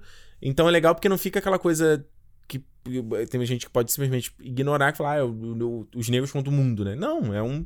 É, e, É todo mundo contra todo mundo. E os caras tendo preconceito também, né? Também Exato. tendo preconceito com os outros caras. e eu acho legal o, o Spike ele usar o calor pra, pra falar isso, né? A temperatura, o dia está sendo um dos dias mais quentes do ano e tal. É. Então ele tá usando a- o aumento da tensão com o aumento da temperatura. É, ele faz essa. Tá todo mundo, ah, né? De saco É. cheio. E é- Tem aquela discussão que eles abrem o hidrante, aí tá lá o, o cara italiano passa e cria uma puta situação porque molham ele, né? E, e é, se você parar pra pensar, cara, o dia quando tá muito calor, você não fica meio puto assim. se- É, você fica meio. É. E você pode, mais uma vez, traçar paralelo com Rio de Janeiro. No caso, a gente tá falando de Cidade de Deus. Exato. Mas quando a gente tá morando ali, tá todo mundo. Pô, para pra pensar quando você tá um aquele calor, verão, aquela coisa insuportável que você já tá de manhã suando Nossa. pra ir pro trabalho. Aí você pega o trânsito lotado, sabe? Você já tá meio puto com todo mundo. Pra você explodir é muito rápido, né? Exato. Então, por que que, sei lá, em lugares, por exemplo, aqui a gente morando numa cidade que é uma vida tranquila, Uhum. por que todo mundo é mais paciente? Por que todo mundo é mais compreensivo? Ou porque, por quê? Porque não tem problema, porra. E eu acho que o Spike Lee, aí a gente.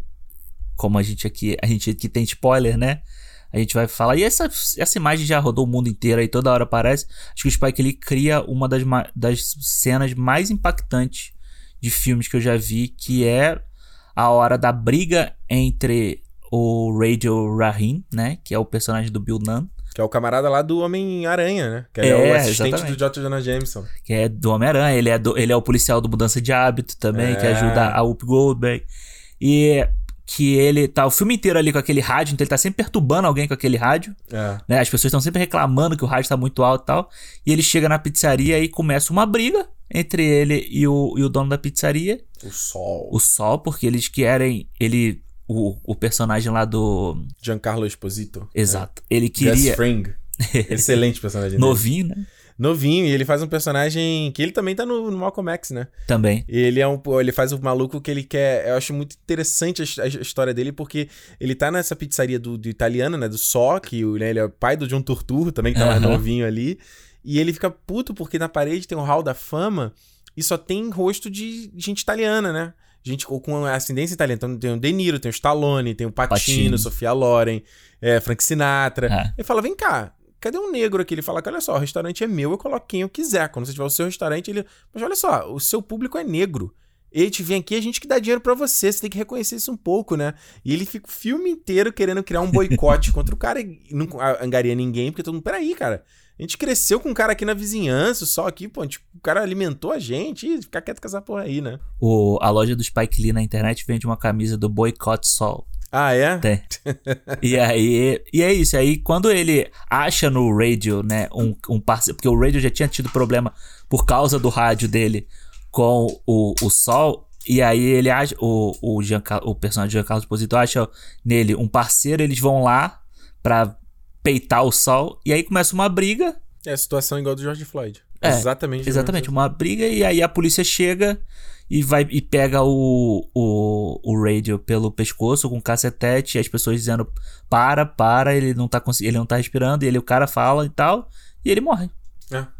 E aí você vê a população que até então estava a favor do sol, vendo que eles não significam nada perante aquilo tudo, sabe? Mas eu não, eu não acho que a culpa seja do sol, sabia? Não, não, eu também acho que não. Porque eu fiquei preocupado do filme dar essa ideia. Porque, assim, desculpa, os caras estavam criando a ruaça, né? E quando o e quando o Spike Claro que não justifica matar o maluco, né? Eu não entendo errado aí. É, e que foi a polícia que chegou de fora e criou essa confusão. Exato. E tanto que a- o papo do, do Mookie, né, do Spike Lee com o Sol depois, é pra deixar bem isso claro. Eu acho que ele deixa isso bem claro É. ali.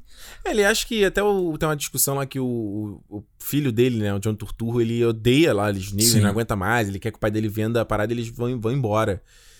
E ele fala: Não, cara, a gente tá aqui, eu vou para onde? Eu vou fazer o quê, cara? Aqui existem pizzaria em todos os lugares. Se eu for numa comunidade italiana abrir uma pizzaria, é. não vai acontecer nada. É só mais um, né? É só mais um. Eu tô aqui, aqui que a gente tem alguma coisa, né? É. E eu, eu acho que o, esse final do filme ele é muito forte. E assim, eu acho que ele tem. Uma das frases mais fortes é quando um desses caras que ficava na, na, na rua ele fala assim: ele não, eles não precisavam ter matado o garoto. É. Sabe? Tipo, e é, é tudo isso que a gente está discutindo aqui hoje é por causa disso, sabe? Nenhuma dessas pessoas que a gente viu nos últimos tempos e na vida inteira, eles não tinham motivo para morrer. Não. Eles não tinham motivo nenhum. E aí você tem vários exemplos de outros filmes, assim, o Fruitvale Station, que é sobre a história do Eric Gardner com o Michael B. Jordan. Michael B. Jordan, Ryan Coogler, primeiro filme aí. Ryan Coogler, diretor do Pantera, diretor do Creed. É um primeiro filme dele. É, é um filmaço. É um, e é um filme que é porrada também, porque ele. Ele. Você vai ler a sinopse do filme sobre o que, que acontece, né? Que é um garoto justamente por causa de uma, uma situação que tá. ele não tem nada a ver, ele é morto. E o mais impressionante desse filme do Fruitvale é que o Ryan Coogler começa o filme com a filmagem real. Sim. Cara, é de uma. É, é, é, eu, quando eu vi esse filme, eu já sabia sobre o que, que ele, que, que ele uhum. era. Aí, ele, quando ele coloca a filmagem real, já é impactante pelo bagulho. Aí, depois, quando você tem um filme inteiro que você vai conhecer o cara e entender toda a história dele, o que, por que, que ele tava ali naquela situação, mano, o filme fica. Aí tem a parte dramatizada, né? Filmada Sim, do, do é. resto do filme. E aí o filme fica acho que mais porrada ainda. Mais cara. porrada, é. Eu acho que esse, é. filme, esse filme é muito forte. E tem um filme que eu acho legal também para entender um pouco da situação, assim, que é o. E aí já é um filme mais popular, que é o Straight Outta Compton, né? Aquele filme. Ah, sim. Que ele mostra muito essa coisa das, da música, o papel da música, e aí o Spike ele traz pro. O, o hip hop, o rap pro, pro, pro Faça a Coisa Certa, que inclusive eu comprei o vinil do Faça a Coisa Certa Olha depois de assistir. que é a trilha sonora muito boa, né? Tem o Public Enemy fazendo o Fight the, uh, Fight the Power, que é a Fight música. The Power. É. E, cara, eu acho que. Eu acho que tem muita. Tem muita. Eu acho que esses filmes são muito pesados. Alguns são. O Fruitvale Station é muito é. pesado. Não Det dá pra ver um atrás do outro. É, o Detroit que você assistiu é muito Não, pesado. Não, é o Detroit também da, da Catherine Bigelow, que tava até na lista inicial que a gente fez. Que se passa nos anos 70, né? É, que 68, é um, acho, uma coisa assim. Que é um filme também que eu achei incrível o que ela faz de misturar a filmagem real com o filme.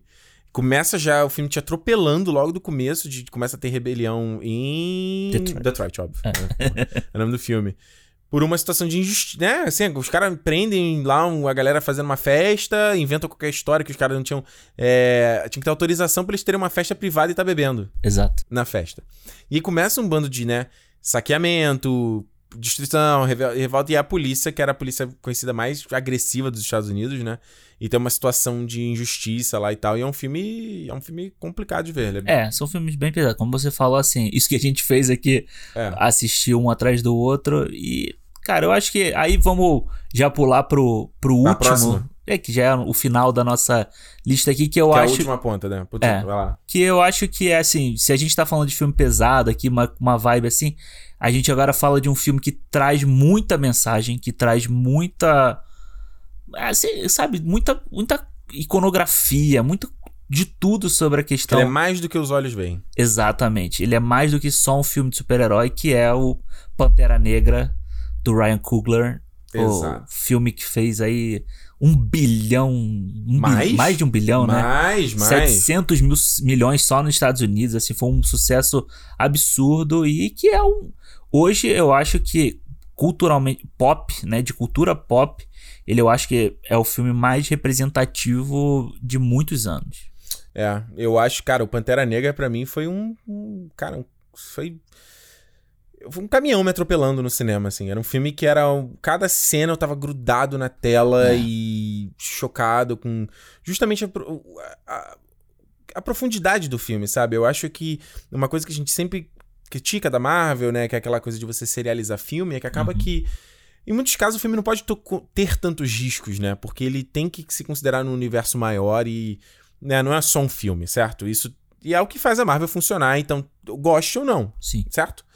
E o, o que eu. Eu lembro, o meu vídeo, o meu review do Pantera, o título foi: A Marvel nunca fez um filme como Pantera Negra. Certo? Eu também acho. E o, o ponto disso, eu até eu lembro quando eu escrevi no Facebook, no Facebook, né? Eu sempre posto lá o filme que eu vi. Eu falei, eu falei assim, cara, é um filme que ele tem a representatividade de dentro para fora. Ele é um filme que a gente discutiu aqui no, no, episódio de Mulher Maravilha, que me deixou tão chateado com Mulher Maravilha. Uhum. Tem um filme que, no cada Mulher Maravilha, se você fizer um gender swap, se você trocar lá pra o Homem Maravilha, é um filme que continua exatamente igual. Sim. O Pantera Negra não tem. Se você botar um cara branco, ah, vai ser o Pantera Branca. Hum. O filme não funciona. É. A história do filme, ela tá intrinsecamente ligada no DNA, na coluna, né, na espinha dorsal ali, com o fato dele ser um herói negro. Exato. Então, o fato de você ter o Ryan Coogler aqui, que é um cara que, a gente falou, fez o Fruitvale Station, né? O cara que ele vem, vem de Auckland, né? Não, de Auckland, é. é. Que também é, é o berço do, do, do, movimento dos Panteras Negras, né? Isso. E é um cara que fez lá o Creed, que também toca, pô, um, cara, um filme que é um spin-off da série Rock. Uhum. E o cara dá todo, né, traz todo um caminhão, não só ele, como o, o, Esqueci o nome do roteirista também que fez agora, ele até dirigiu um filme. É, depois eu vou olhar aqui, o, o cara é bom também. É, e de pegar o filme do. Mais uma vez, trazer uma. Trazer essa discussão. De você pegar. A Marvel também teve tanto problema de vilão. Uhum. Aí pega um Killmonger e joga. Cara, um dos melhores vilões de heróis já feitos na história. É, é. Eu, o, eu acho que o, que o Pantera Negra. Muita gente acha que o Chadwick Boseman, né? Que ele não, que ele não tem força, muita força, assim. Eu gosto muito dele, mas, cara. O, a força do Killmonger nesse filme e a força do discurso dele é uma coisa assim absurda, sabe? É uma coisa quando ele entra em Wakanda e ele joga na cara daqueles dos ricos, né, dos, dos poderosos de Wakanda lá naquela na sala do trono, a verdade com que ele passa aquelas informações todas é é fantástico ali. O Michael B. Jordan, ele ele tá, tipo, sabe, visceral no filme. É, na primeira vez que eu assisti, eu achei ele um pouco exagerado. Over, né? Mas depois eu entendi, né? Acho que ele, ele tem uma coisa quase parece uma fera mesmo, né? Tanto Sim. que o, o, o, traje dele é meio de onça, né? E de jaguar, e ele, uhum. né? Então é quase uma coisa. Eles fizeram aquele detalhe de botar o dente de ouro como se fosse presas. É. Eu achei que um toque genial. E ele. Cara, eu acho que, nossa, esse filme aqui a gente vai fazer um cinema só pra ele. É, em, em algum momento. Mas eu acho que justamente a discussão de você assistir o filme e você ficar assim, caralho, eu entendo totalmente esse maluco, sabe? É quase uma, uma parada meio, meio é, Martin Luther King e Malcolm X de novo. Exato. Enquanto o cara que a gente tem esse poder, está deixando o cara sendo oprimido aí, se, se ferrando, com esse poder você, ele poderia, a gente viraria os reis desse mundo. É. É meio magneto também, né? Exato. Enquanto o Pantera, o Pantera acho que na verdade, o Chadwick, eu entendo essa crítica, mas eu acho que ele o bom do personagem dele é que ele, primeiro, é um personagem que faz tiradinha, né? Uhum. Igual todos os da Marvel, então já dá um diferencial na ele. E ele é um cara que não sabe o que tá acontecendo. Ele mesmo não sabe da própria história. É, exato. Ele cai de paraquedas, né, na situação toda com a morte do pai. E ele vê que os erros do passado. Ele tenta não repetir os erros do passado, né? É. Ele tenta não ser o pai dele, não tenta. A história do, do, do, pai com o tio e do pai ter abandonado a criança pesa muito na jornada dele. Ele questionar, tipo, o próprio país dele, o próprio país de que ele é rei agora. Exato. E, e você vê que, assim, que é. Numa coisa muito tosca é feito no Thor Ragnarok, né? Que é tipo assim, ah, o teu o teu legado é construído em sangue, né? Você uhum. para pra pensar por que, que as grandes peças de arte estão na Europa, né? Nos grandes museus e tal, né? Porque o que? Os caras foram lá e saquearam, sabe? Exato. Por que, que esses, os, esses, grandes, esses países são ricos e esses outros países são pobres? Porque eles foram saqueados, meu irmão. É, exato. Né? É, e eu acho que trazer o Ryan Coogler pra dirigir esse filme é ponto alto da Marvel, né? Porque o Ryan Coogler ele consegue trazer muita informação, muita. É o Joe Robert Cole, que é o roteirista, é o outro, que é o, que é o cara que fez o trabalho pesado mesmo. É, e eu acho que, cara. E eu... ele dirigiu. Desculpa te cortar. E ele dirigiu e escreveu agora o All, o All, All, Day and Night da Netflix, com Jeffrey Wright também. Deixa ah, eu pegar sim. o nome dele em português aqui, fala aí. É, e o, se você olhar, tem uns vídeos no YouTube que o Ryan Coogler, ele, ele conversa... Dia Sem Fim, é, esse é o nome do filme. Ah. Dia Sem Fim. É, estreou agora em maio. Ah, não vi ainda. É, é dele. Hum. Se você pegar, tem uns vídeos no YouTube, acho que é da... Não me lembro agora qual é, qual é a revista. É uma revista dessas hum. de cinema, em que você tem o Ryan Coogler explicando algumas cenas do Pantera, e você tem a... Ah, eu acho que é da Variety. É da Variety, é, né? é, a cena que ele vai rabiscando em cima. É. Né? é. E é muito legal como É ele muito legal. fala sobre é, a- a- as cores, né, da- das roupas, o significado. Você tem ele falando do empoderamento da, das Dora Milaje, sabe? Aliás, fala aí que, que quem é a figurinista do filme é a Ruth Carter, A Ruth que Carter. é do Do The Right Thing, que é do Malcolm Do X, Malcolm X, do Infiltrado na Clã, do Infiltrado da Clã, do Selma, do Selma também. do Selma também. Selma Lane. Aliás, inclu- in- fica aqui a recomendação da série Artifact da Netflix, que é de Muito legal. design. Na segunda temporada tem um episódio com ela. Eu não sou muito fã da Artifact, eu achei mais ou menos a série, mas Aham. o episódio com ela é muito É legal. muito legal. Que ela conta a história dela, a relação dela com o Spike Lee e que ela fez a do, do o traje agora do Dolemite, né? Do Dolemite. E aí ela conta das influências, das inspirações e como foi pra ela difícil fazer o Pantera, que ela fala até no, no- acho que ela levou um CD, um pendrive com as, Aham. as paradas e não, não, tudo no, no- na Marvel era bloqueado, assim, ela tinha que usar um servidor próprio da Marvel, ela Cara. não sabia. É muito bacana, cara, é muito bacana. É, e o vídeo dela é muito legal, porque o É. vídeo dela, você entende como ela coloca a cultura de vários povos africanos dentro de Wakanda. É, E você tem a, a Angela Bassett, né, que é a mãe do Pantera Negra, também tá no Malcolm X. também tá tá... no Malcolm X, é. E, cara, o, o elenco do Pantera Negra, eu vou te falar, a Marvel falou assim, quem vem? Vem todo mundo. Não, foi né? incrível. E incrível. assim, você tem todos os grandes nomes atuais do cinema, assim, só faltou um Denzel Washington, né? Espera pro dois aí. É, Denzel, Morgan Freeman. Espera aí, espera aí, espera que vem. Espera que vem. espera que ele vem. É, eu é, é, é, acho que é, mais do Pantera a gente fica, fica pro, pro, pro episódio mesmo dedicado, porque tem muita coisa pra falar e Sim. é um filme que.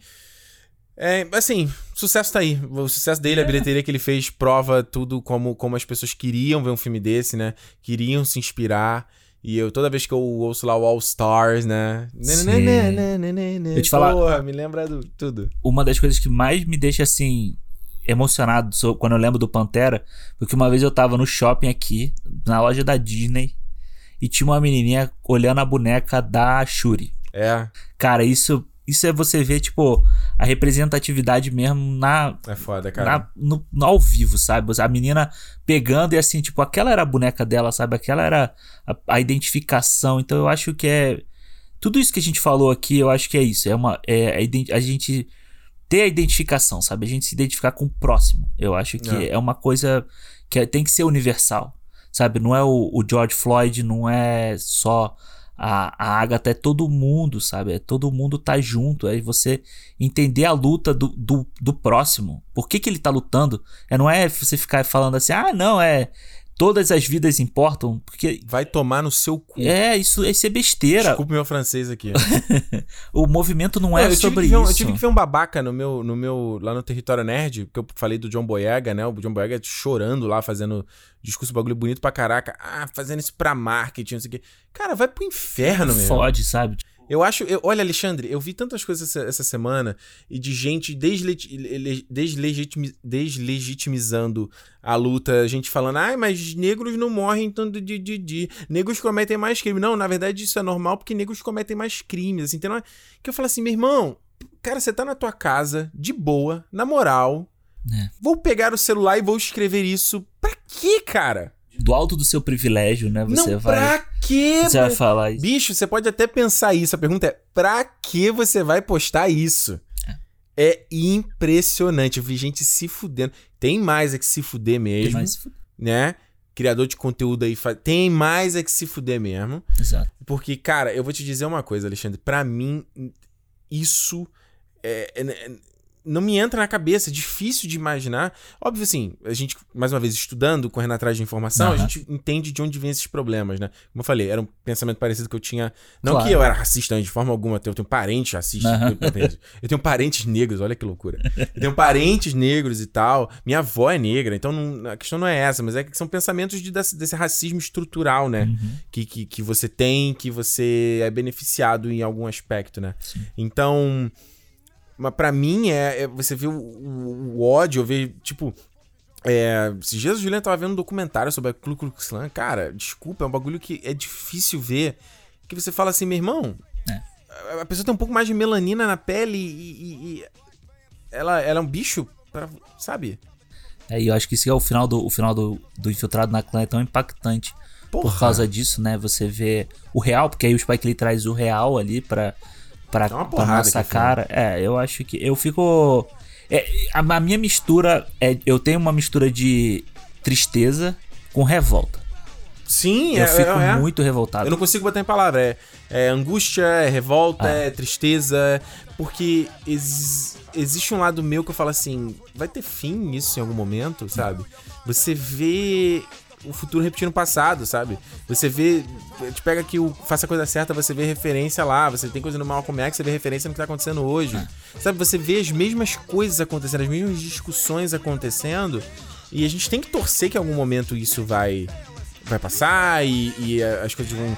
Vai ter o futuro idílico do Star Trek, Aham, né? exato. Que é o que a gente sonha. O- e a gente tem que pensar que a gente tá passando por isso que ainda é muito recente, entendeu?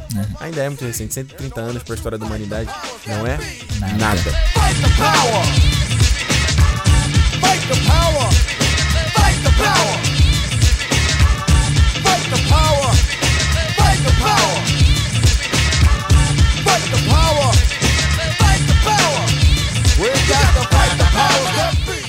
Vamos lá pro momento de feedback aqui do Cinemou, falando, né, lendo aqui as mensagens que vocês mandaram pra gente a respeito de Interestelar, que foi o nosso último Cinemou aí, chegando ao finalzinho da nossa série do Christopher Nolan, próximo aí ao Dunkirk. E pro final, o último vai ser o Tenet, quando for lançado, obviamente. então a gente recebeu bastante mensagem. Vamos ler aqui. Alexandre, tem mensagem de áudio aí do. Do Andrei Rogério. Bota aí. Vamos lá. Toca aí, meu filho. Só na Fala caixa. aí, que que é? Ricardo. Fala aí, Alexandre. Aqui é o Andrei, diretamente de Foz do Iguaçu, Paraná. E venho compartilhar com vocês a minha experiência assistindo o Interestelar. Acabei de ouvir o podcast de vocês e achei interessante, porque eu concordei com muito que vocês disseram. Eu assisti o filme uma única vez, eu tinha 14 anos na época, assisti no, no cinema. E uma coisa que vocês falaram que eu, naquela época, eu percebi, eu era uma criança ainda, e percebi isso dos personagens ficar se explicando o tempo todo, ficarem explicando o que está acontecendo em tela, e isso, isso estragou um pouco a experiência assistindo o filme. Atualmente, quando a gente assiste um filme, ou é uma merda ou o filme é perfeito, é 8 ou 80. Eu acho o filme bom, eu gosto muito da parte técnica dele, eu acho o visual bonito e a trilha sonora também eu acho incrível. Eu tenho a trilha sonora salva aqui no meu celular e eu adoro. Também queria parabenizar vocês pelo podcast. Eu escuto assim que lança, desde o primeiro podcast. E vocês também são uma inspiração para o podcast que eu estou criando é, agora mesmo, que é o Entre Linhas, um podcast dedicado à literatura. Quase no mesmo formato que vocês fazem, só que dedicado à literatura. É isso, valeu. Bacana. O cara aí é um prodígio, hein, Alexandre? 14 anos ele percebeu ali os vícios do Nolan, hein? Então, será que o Nola tá deixando isso muito explícito, né? Tá muito na cara essa. Mas eu acho. Isso que ele falou aí, eu acho que essa coisa do, do, do rancor e tal, né? É, eu acho engraçado quando eu vejo a galera te- tendo esse tipo de reação, porque. Pra muita gente parece que é um investimento, né? Ir no cinema, assim, tipo, Sim. é o. Da mesma forma que, sei lá, você tem uma grana do final de semana pra gastar num programa. Aí, cara, pô, vou no cinema, aí o filme é ruim, eu falo, porra, né? Eu lembro sempre quando eu era pequeno, quando eu era pequeno, quando eu era tipo adolescente, assim, eu ia no cinema, que eu não tinha dinheiro, minha mãe tinha que me dar. Aí eu chegava em casa, ah, gostou do filme? Eu falava, é, legal. Ah, mas valeu a pena ou não? Aí eu, mãe, tipo, o valeu a pena é foda. eu falei, mas foi um programa legal, até ela entender que, tipo assim, se o filme foi bom ou não, sabe? Você foi indo pro programa, você foi pro cinema, né? Eu acho legal isso que ele falou de hoje em dia, né? Hoje em dia é muito polarizado mesmo. Ou é caralho genial épico, ou é tipo uma bosta. Então, O problema é a internet. É, A internet fe- fez as pessoas. Ficou fácil todo mundo dar opinião. Porque antes não, você ia no cinema, se você conversasse, você tinha que conversar com alguém, né? Pessoalmente pra saber, e pessoalmente a galera é sempre mais ponderada, a gente já sabe disso, né? Vamos lá, Alexandre. Próxima mensagem aí do André Machado. Fala aí. E aí, Alexandre, e aí, Ricardo, beleza? É, eu gosto muito do Interstellar, eu sempre fui fã dos filmes do Nolan. Tirando Dunkirk, pra mim, além do visual, não me chamam muita atenção e outras coisas. E ao longo do especial que vocês estão fazendo aí, eu percebi que os filmes do Nolan, pra mim, vão perdendo um pouco de força, que na minha cabeça vai ficando mais o visual do que a história. E queria levantar aqui um pouco de expectativa sobre o Tenet. Eu tive impressão pelos trailers que vai ser, claro, mais um daqueles espetáculos visuais do Nolan. Mas será que não vai ser mais uma vez aquela história de temas absurdos que o Nolan vai jogando na tela pra depois ir explicando tintim por tintim pra gente? Vocês não acham que tá na hora dele contar uma história um pouco mais contida, como ele fez lá no início da carreira? O que, que vocês acham disso aí? Abraço. Cara, André, eu acho assim, cara, eu não sei se eu concordo muito com esse papo de que ele fazer uma coisa contida no começo da carreira, não. Acho que essa série aqui do, do Christopher Nolan tem ajudado a gente a dar uma, né, uma olhada geral no estilo do cara. E mesmo desde lá do Following, a gente falou aqui que não, ele já mesmo ele tenta fazer uma coisa de, de, de, de simulação, né? De te enganar e, e brincar com a sua percepção, né? E é uma das características de uma coisa que o Nolan adora fazer, que ele faz depois. Né? O Insônia tem muito isso, o Grande Truque tem muito isso a minha expectativa pro Tenet, eu acho que. que- eu- uma coisa que o Rogério falou no programa que eu concordo muito, eu gostaria que fosse um filme mais focado na coisa da ação e menos de aquele, nessa coisa do Interstellar, de tentar ser muito dramático. Acho que ele meio que perde a mão nisso aí. Faz uma aventura de ação bacana, sabe? Tipo Inception com, com, com a teoria ali legal. Eu acho que vai ser um filme difícil de ver. Isso eu já, já espero e vai ser foda ver ele sem legenda. Isso que eu ia falar, ver se a legenda vai ser. Vai ser Show. brabo, menino. E assim, eu só acho sobre isso que ele falou sobre o Nolan. Tá na hora do Nolan fazer um filme simples. Cara, Dunkirk, Dunkirk é um filme simples que o Nolan fez de guerra, por mais que tenha ali o, o tique visual dele, aquela coisa do tempo, de um tempo ser mais rápido que. Ou, de um tempo ser diferente do outro e tal, que tá acontecendo, a ação. Mas, cara, é um filme muito simples. É um filme de resgate de Sim. que você tem que sair do ponto A ao ponto B pra resgatar as pessoas. E aí, quando o Nolan criou isso, Hum. as pessoas não gostaram. Porque Dunkirk, é- eu acho que é o filme que as pessoas mais não, não Menos go- gostam? É, que elas menos gostam do Nolan. Ele colo... é, exato, é um filme, é um filme, tem uma hora e meia, né? É. Simplinho, que ele sempre, ele coloca ali o, né, o pode pirlim pim pim dele de fazer a coisa que é, eu acho inventiva até, que é a coisa dele coloca, né, que um se passa, tem que lembrar, um tem horas, outro tem dias. Zero três minutos até, né? É, alguma coisa assim, É. né? Acho que, acho, que- acho que a parte ali do, do Tom Hardy ali no avião é. É, que ele tá só ali no avião. Vamos, vamos rever. Tem que rever o filme. É. Vi o filme na época e não. Enfim. Final do mês. É isso aí. Vamos torcer, né? Então vamos lá aqui, ó, a mensagem agora do Jean Gabriel. Ó, o Jean falou assim: escutei justamente no dia em que completo três anos fora do Brasil. Olha aí. Ainda não consegui voltar para fazer uma visita e nunca tinha percebido, percebido esta camada que vocês comentaram. E o sentimento é bem esse mesmo. E ao longo desses três anos, parente morreu, sobrinhos crescendo, pais e avós envelhecendo. Confesso que algumas vezes chorei pelos cantos por mim. oh, desculpa. Que por, confesso que algumas vezes chorei pelos cantos. Por mim, tirava todo mundo daquele país. E esse filme é o meu preferido do Nolan. Tenho uma ligação forte com esse filme e nem sei porquê na real. Concordo com as falhas, o final como um todo. Não detesto, mas poderia ser muito melhor. Cooper parece um Zé Ninguém entrando no hospital e a galera age numa boa. A trilha sonora é espetacular e te passa a sensação de solidão no espaço. Olha aí, né? Tinha, a gente falou da, da parada de estar morando fora do Brasil, né? A parada É. que você vê que o tempo tá correndo, meu filho. Às vezes até eu falo, "Pô, será que. Será que eu tô fazendo a coisa certa de estar morando fora no país e vendo esse tempo passar, sabe? E você não tá com as pessoas? É, e aí a gente fica ainda mais esse tempo agora que tá todo mundo isolado em casa e tal. Você nunca sabe se- quem tá saindo pra. Sei lá, saindo pra comprar um pão, você não sabe com quem a, sua- a pessoa que você gosta vai se encontrar, aí você fica mais preocupado ainda. É foda. A distância é foda, Jean.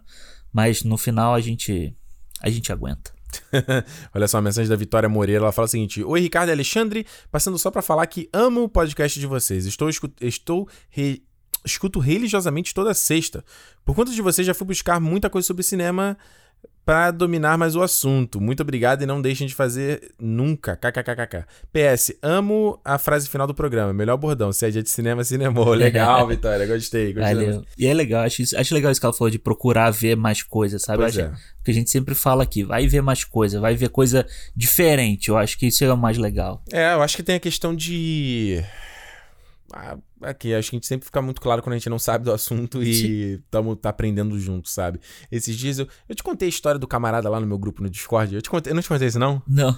Caraca, uma história rapidinha. né? Eu tenho um grupo lá no Discord. E aí entrou um camarada, um maluco, querendo cagar uma regrona. Ah, E falando que olha aqui a minha lista dos filmes. Olha, eu adoro filme, mas eu vejo filmes. Eu não vejo mainstream, não, meu. Eu vejo filmes antigos e desconhecidos. Vocês têm que ver filmes antigos. Aí o cara começou a exigir que eu. Quê. Aí eu comecei a falar assim, mano, baixa tua bola aí, sabe? Pa- Vamos ficar na moral aqui, trocar uma ideia sobre as coisas. Ah, mas olha a minha lista de filmes favoritos. Quero saber quantos desses que você já viu, que não sei o quê. Eu falei assim, brother, quem você acha que você é pra você validar as pessoas, pra dizer que a opinião dela é válida porque você é, é, viu X ou, ou- ou filme A ou filme B, sabe? Uma coisa que tem acontecido muito, vou falar aqui, coisa que tem acontecido muito no- na- nas minhas redes sociais é por causa da Ascensão Skywalker. Agora eu falo alguma coisa, Ah. nossa, mas. Mesmo quando eu falei do Interstellar, Interestelar, nossa, mas é óbvio que, que alguém que gosta de Ascensão Skywalker, hum, o que, que vai achar de. Tipo assim, brother, né? É, os caras são muito. É muito idiota. É sempre querer criar picuinha, É, né? e é desvalidar a parada. É tipo assim, cara, se a opinião não vale porque eu gostei do filme, aí você. diz- Então, tipo assim, o que que você tá fazendo aqui, né? A Vitória, é isso aí, mano. Segue numa boa. Eu acho que é uma coisa que o, que o Stallone fala no Creed. Ele fala: se você tá falando, você não consegue ouvir.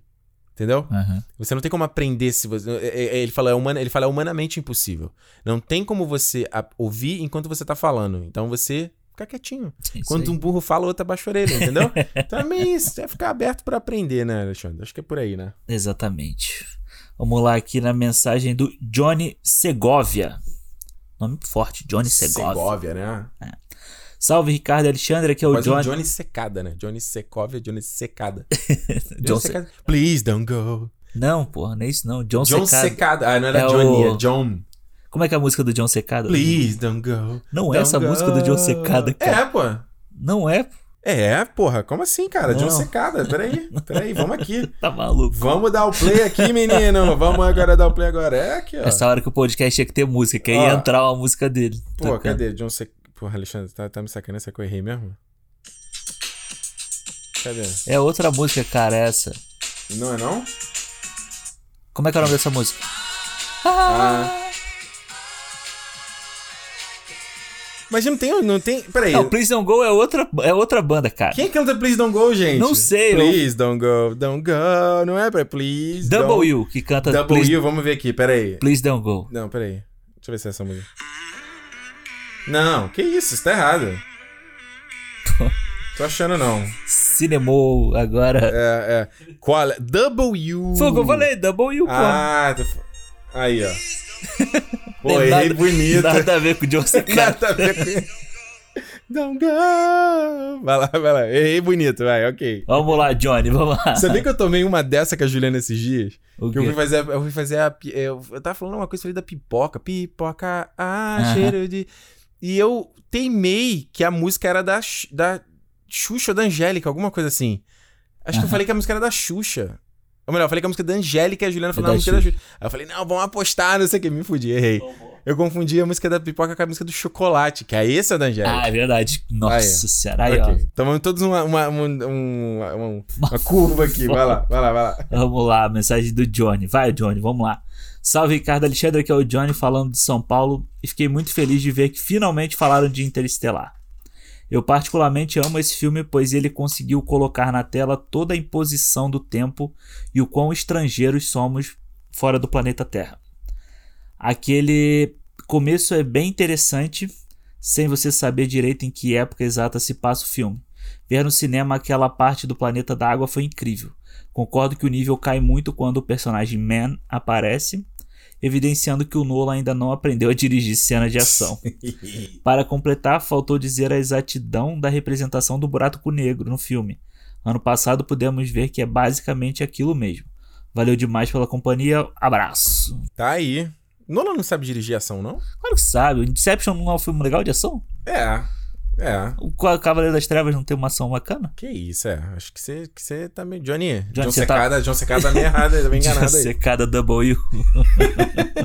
Olha só, a mensagem aqui do Michael Corber. Ele postou lá no, lá no meu Facebook e falou o seguinte: ó.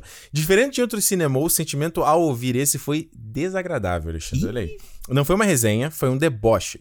Trazer o Rogério só piorou a situação. Se já tem duas pessoas que não gostaram, podiam trazer alguém que gostou para ter um contraponto e virar uma discussão saudável sobre o ponto de vista. Entendo que não gostaram do filme, mas achei bem triste essa edição do Cinemou. Pena. É. Eu digo o seguinte, Alexandre. Essa. Porque o Alexandre é um novo, né? Novo na Podosfera. Todo podcast, em algum momento da vida do podcast, vai receber uma mensagem dessa. E eu Aham. quis trazer a mensagem do Michael, porque é o seguinte, Michael, tudo, óbvio você ter falado isso, você tem todo o seu direito de ter achado isso, e nem sempre a gente vai acertar. Claro. A questão é a seguinte: nem sempre dá pra fazer esse, esse, isso, essa mesa de que vai ter o lado A e o lado B, entendeu? Acho que até que no cinema a gente tenta não fazer isso, mesmo quando a gente tem podcast polarizadores tipo O Último Jedi, tipo Ascensão, a gente tenta não fazer o lado A, lado B. E a gente mescla críticas com coisas que a gente gostou, assim como a gente fez no Interestelar. A gente falou de coisas que a gente gostou e a gente falou de coisas que a gente não gostou, certo? É, e eu acho que no caso da- de trazer o Rogério, né, eu, não, nem, eu não sabia qual era a opinião do Rogério. Aham. Eu não sabia se ele tinha gostado ou não. Eu falei, Rogério, você... eu só falei, Rogério, a gente quer gravar com... eu quero gravar com você. Você topa pra gravar o Interstellar? Você já viu o filme? Você você quer... tem que falar sobre o filme? Ele falou, tenho. Então vambora. E eu acho que o que eu queria ouvir da perspectiva dele é porque é um cara que é pai. Ele tem Sim. duas filhas. Então eu falei, ia ser perfeito pra entender essa visão dele. E principalmente pra ter esse debate que as pessoas falam de que ah, quem tem filha que gostou. Não, então sou uma pessoa que tem filha e que tem críticas ao filme, sabe? Então acho que esse aspecto, assim, acho que esse negócio de convidado no cinema ainda é muito novo e a gente Aham. fez mais porque a gente tava gravando remoto. Não sei agora se a gente tá gravando eh, ao vivo de novo como a gente vai fazer isso. Porque é muito complicado até pra gente organizar o horário com o Brasil, é sempre difícil, enfim. É, eu acho que é isso. Eu acho que até, cara, tem até filmes que a gente deu nota muito baixa, a gente fala coisas boas, sabe? É, eu acho que é um, é um objetivo do cinema É, fazer até isso. né? eu acho que é uma coisa muito legal que você sempre fala é você buscar, tipo, a forma que a pessoa quer contar. a- alguma coisa. Cara, todo filme, por mais que. Todo filme não, mas. Tipo, a maioria dos filmes, por mais que você não goste, tem alguma coisa ali. Você tem que entender que o cara quis contar de alguma forma, sabe? Eu sou, eu sou um detrator do Midsommar, Sim. mas eu, eu- tem coisas ali no filme que eu gosto, sabe? Eu acho o, fi- o início do filme incrível. É. Mas, tipo, por que, que eu não. É o que a gente respondeu da outra. Não é porque eu não gostei que eu tenho que odiar, ou não é porque eu não gostei que, eu, que não tem nada bom. Então, É. eu acho que a gente sempre tenta trazer um pouco disso aqui. E, cara, com Interstellar, a gente. Eu, pelo menos, lembro da gente falando várias A gente coisas. falou muito bem. Eu até fui criticar o, o Matthew McConaughey e o pessoal falou que eu tava sendo chato demais, pô. É, então acho que é meio, meio que isso, assim, Michael. É a questão de que não tem. É muito difícil você fazer, organizar a agenda e. Ai, peraí, Alexandre, temos que procurar alguém que. Que goste. Que goste. Tipo, cara, não, não rola, sabe? Na época que eu fazia 42, a gente chegou a, a fazer isso uma época de. Ah, e, e aí, galera, como é que foi? Viu tal série? Você gostou? Gostei, gostei. Porque aí que eu acho que a discussão é pobre. Quando você resume ao gostei e não gostei. É, exatamente. Todo mundo gostando, né? Ou não gostando. Tipo, ah, ah, você pega o último Jedi e fala, ah, eu coloco o label não gostei no último Jedi. E não é isso, tem muita coisa positiva no filme também. Então acho que por isso que a gente. O objetivo de cinema é quebrar essa parada, entendeu? Então espero que você esteja aberto a embarcar com a gente nessa, né? É isso, gente. Olha só, programa longuíssimo aqui de cinema, mas foi bom porque o assunto era bacana e a gente voltou a gravar pessoalmente. É sempre legal, de- é mais legal de gravar pessoalmente. E a gente volta na próxima semana, sexta-feira, como toda sexta-feira aqui, falando sobre cinema. Relembrando aqui, Cinema Podcast no Twitter e no Instagram, pra você seguir a gente lá, acompanhar a notícia, acompanhar próximos programas, ver aqui bastidores que a gente tá fazendo, mandar o seu feedback, que é sempre muito bacana, a gente sempre quer ouvir o que você tá achando. E também, se você tiver aí, quiser mandar uma mensagem na rede social, quer quiser mandar num e-mail mais privado, se você tiver uma marca quiser anunciar com a gente também, ó, Opa. estamos aí. Contato arroba cinemou.com. É isso, né, Alexandre? É isso aí. Vamos lá. Então, se é dia de cinema, Cinemou! cinemou, meus queridos. Abraço, até semana que vem. Valeu!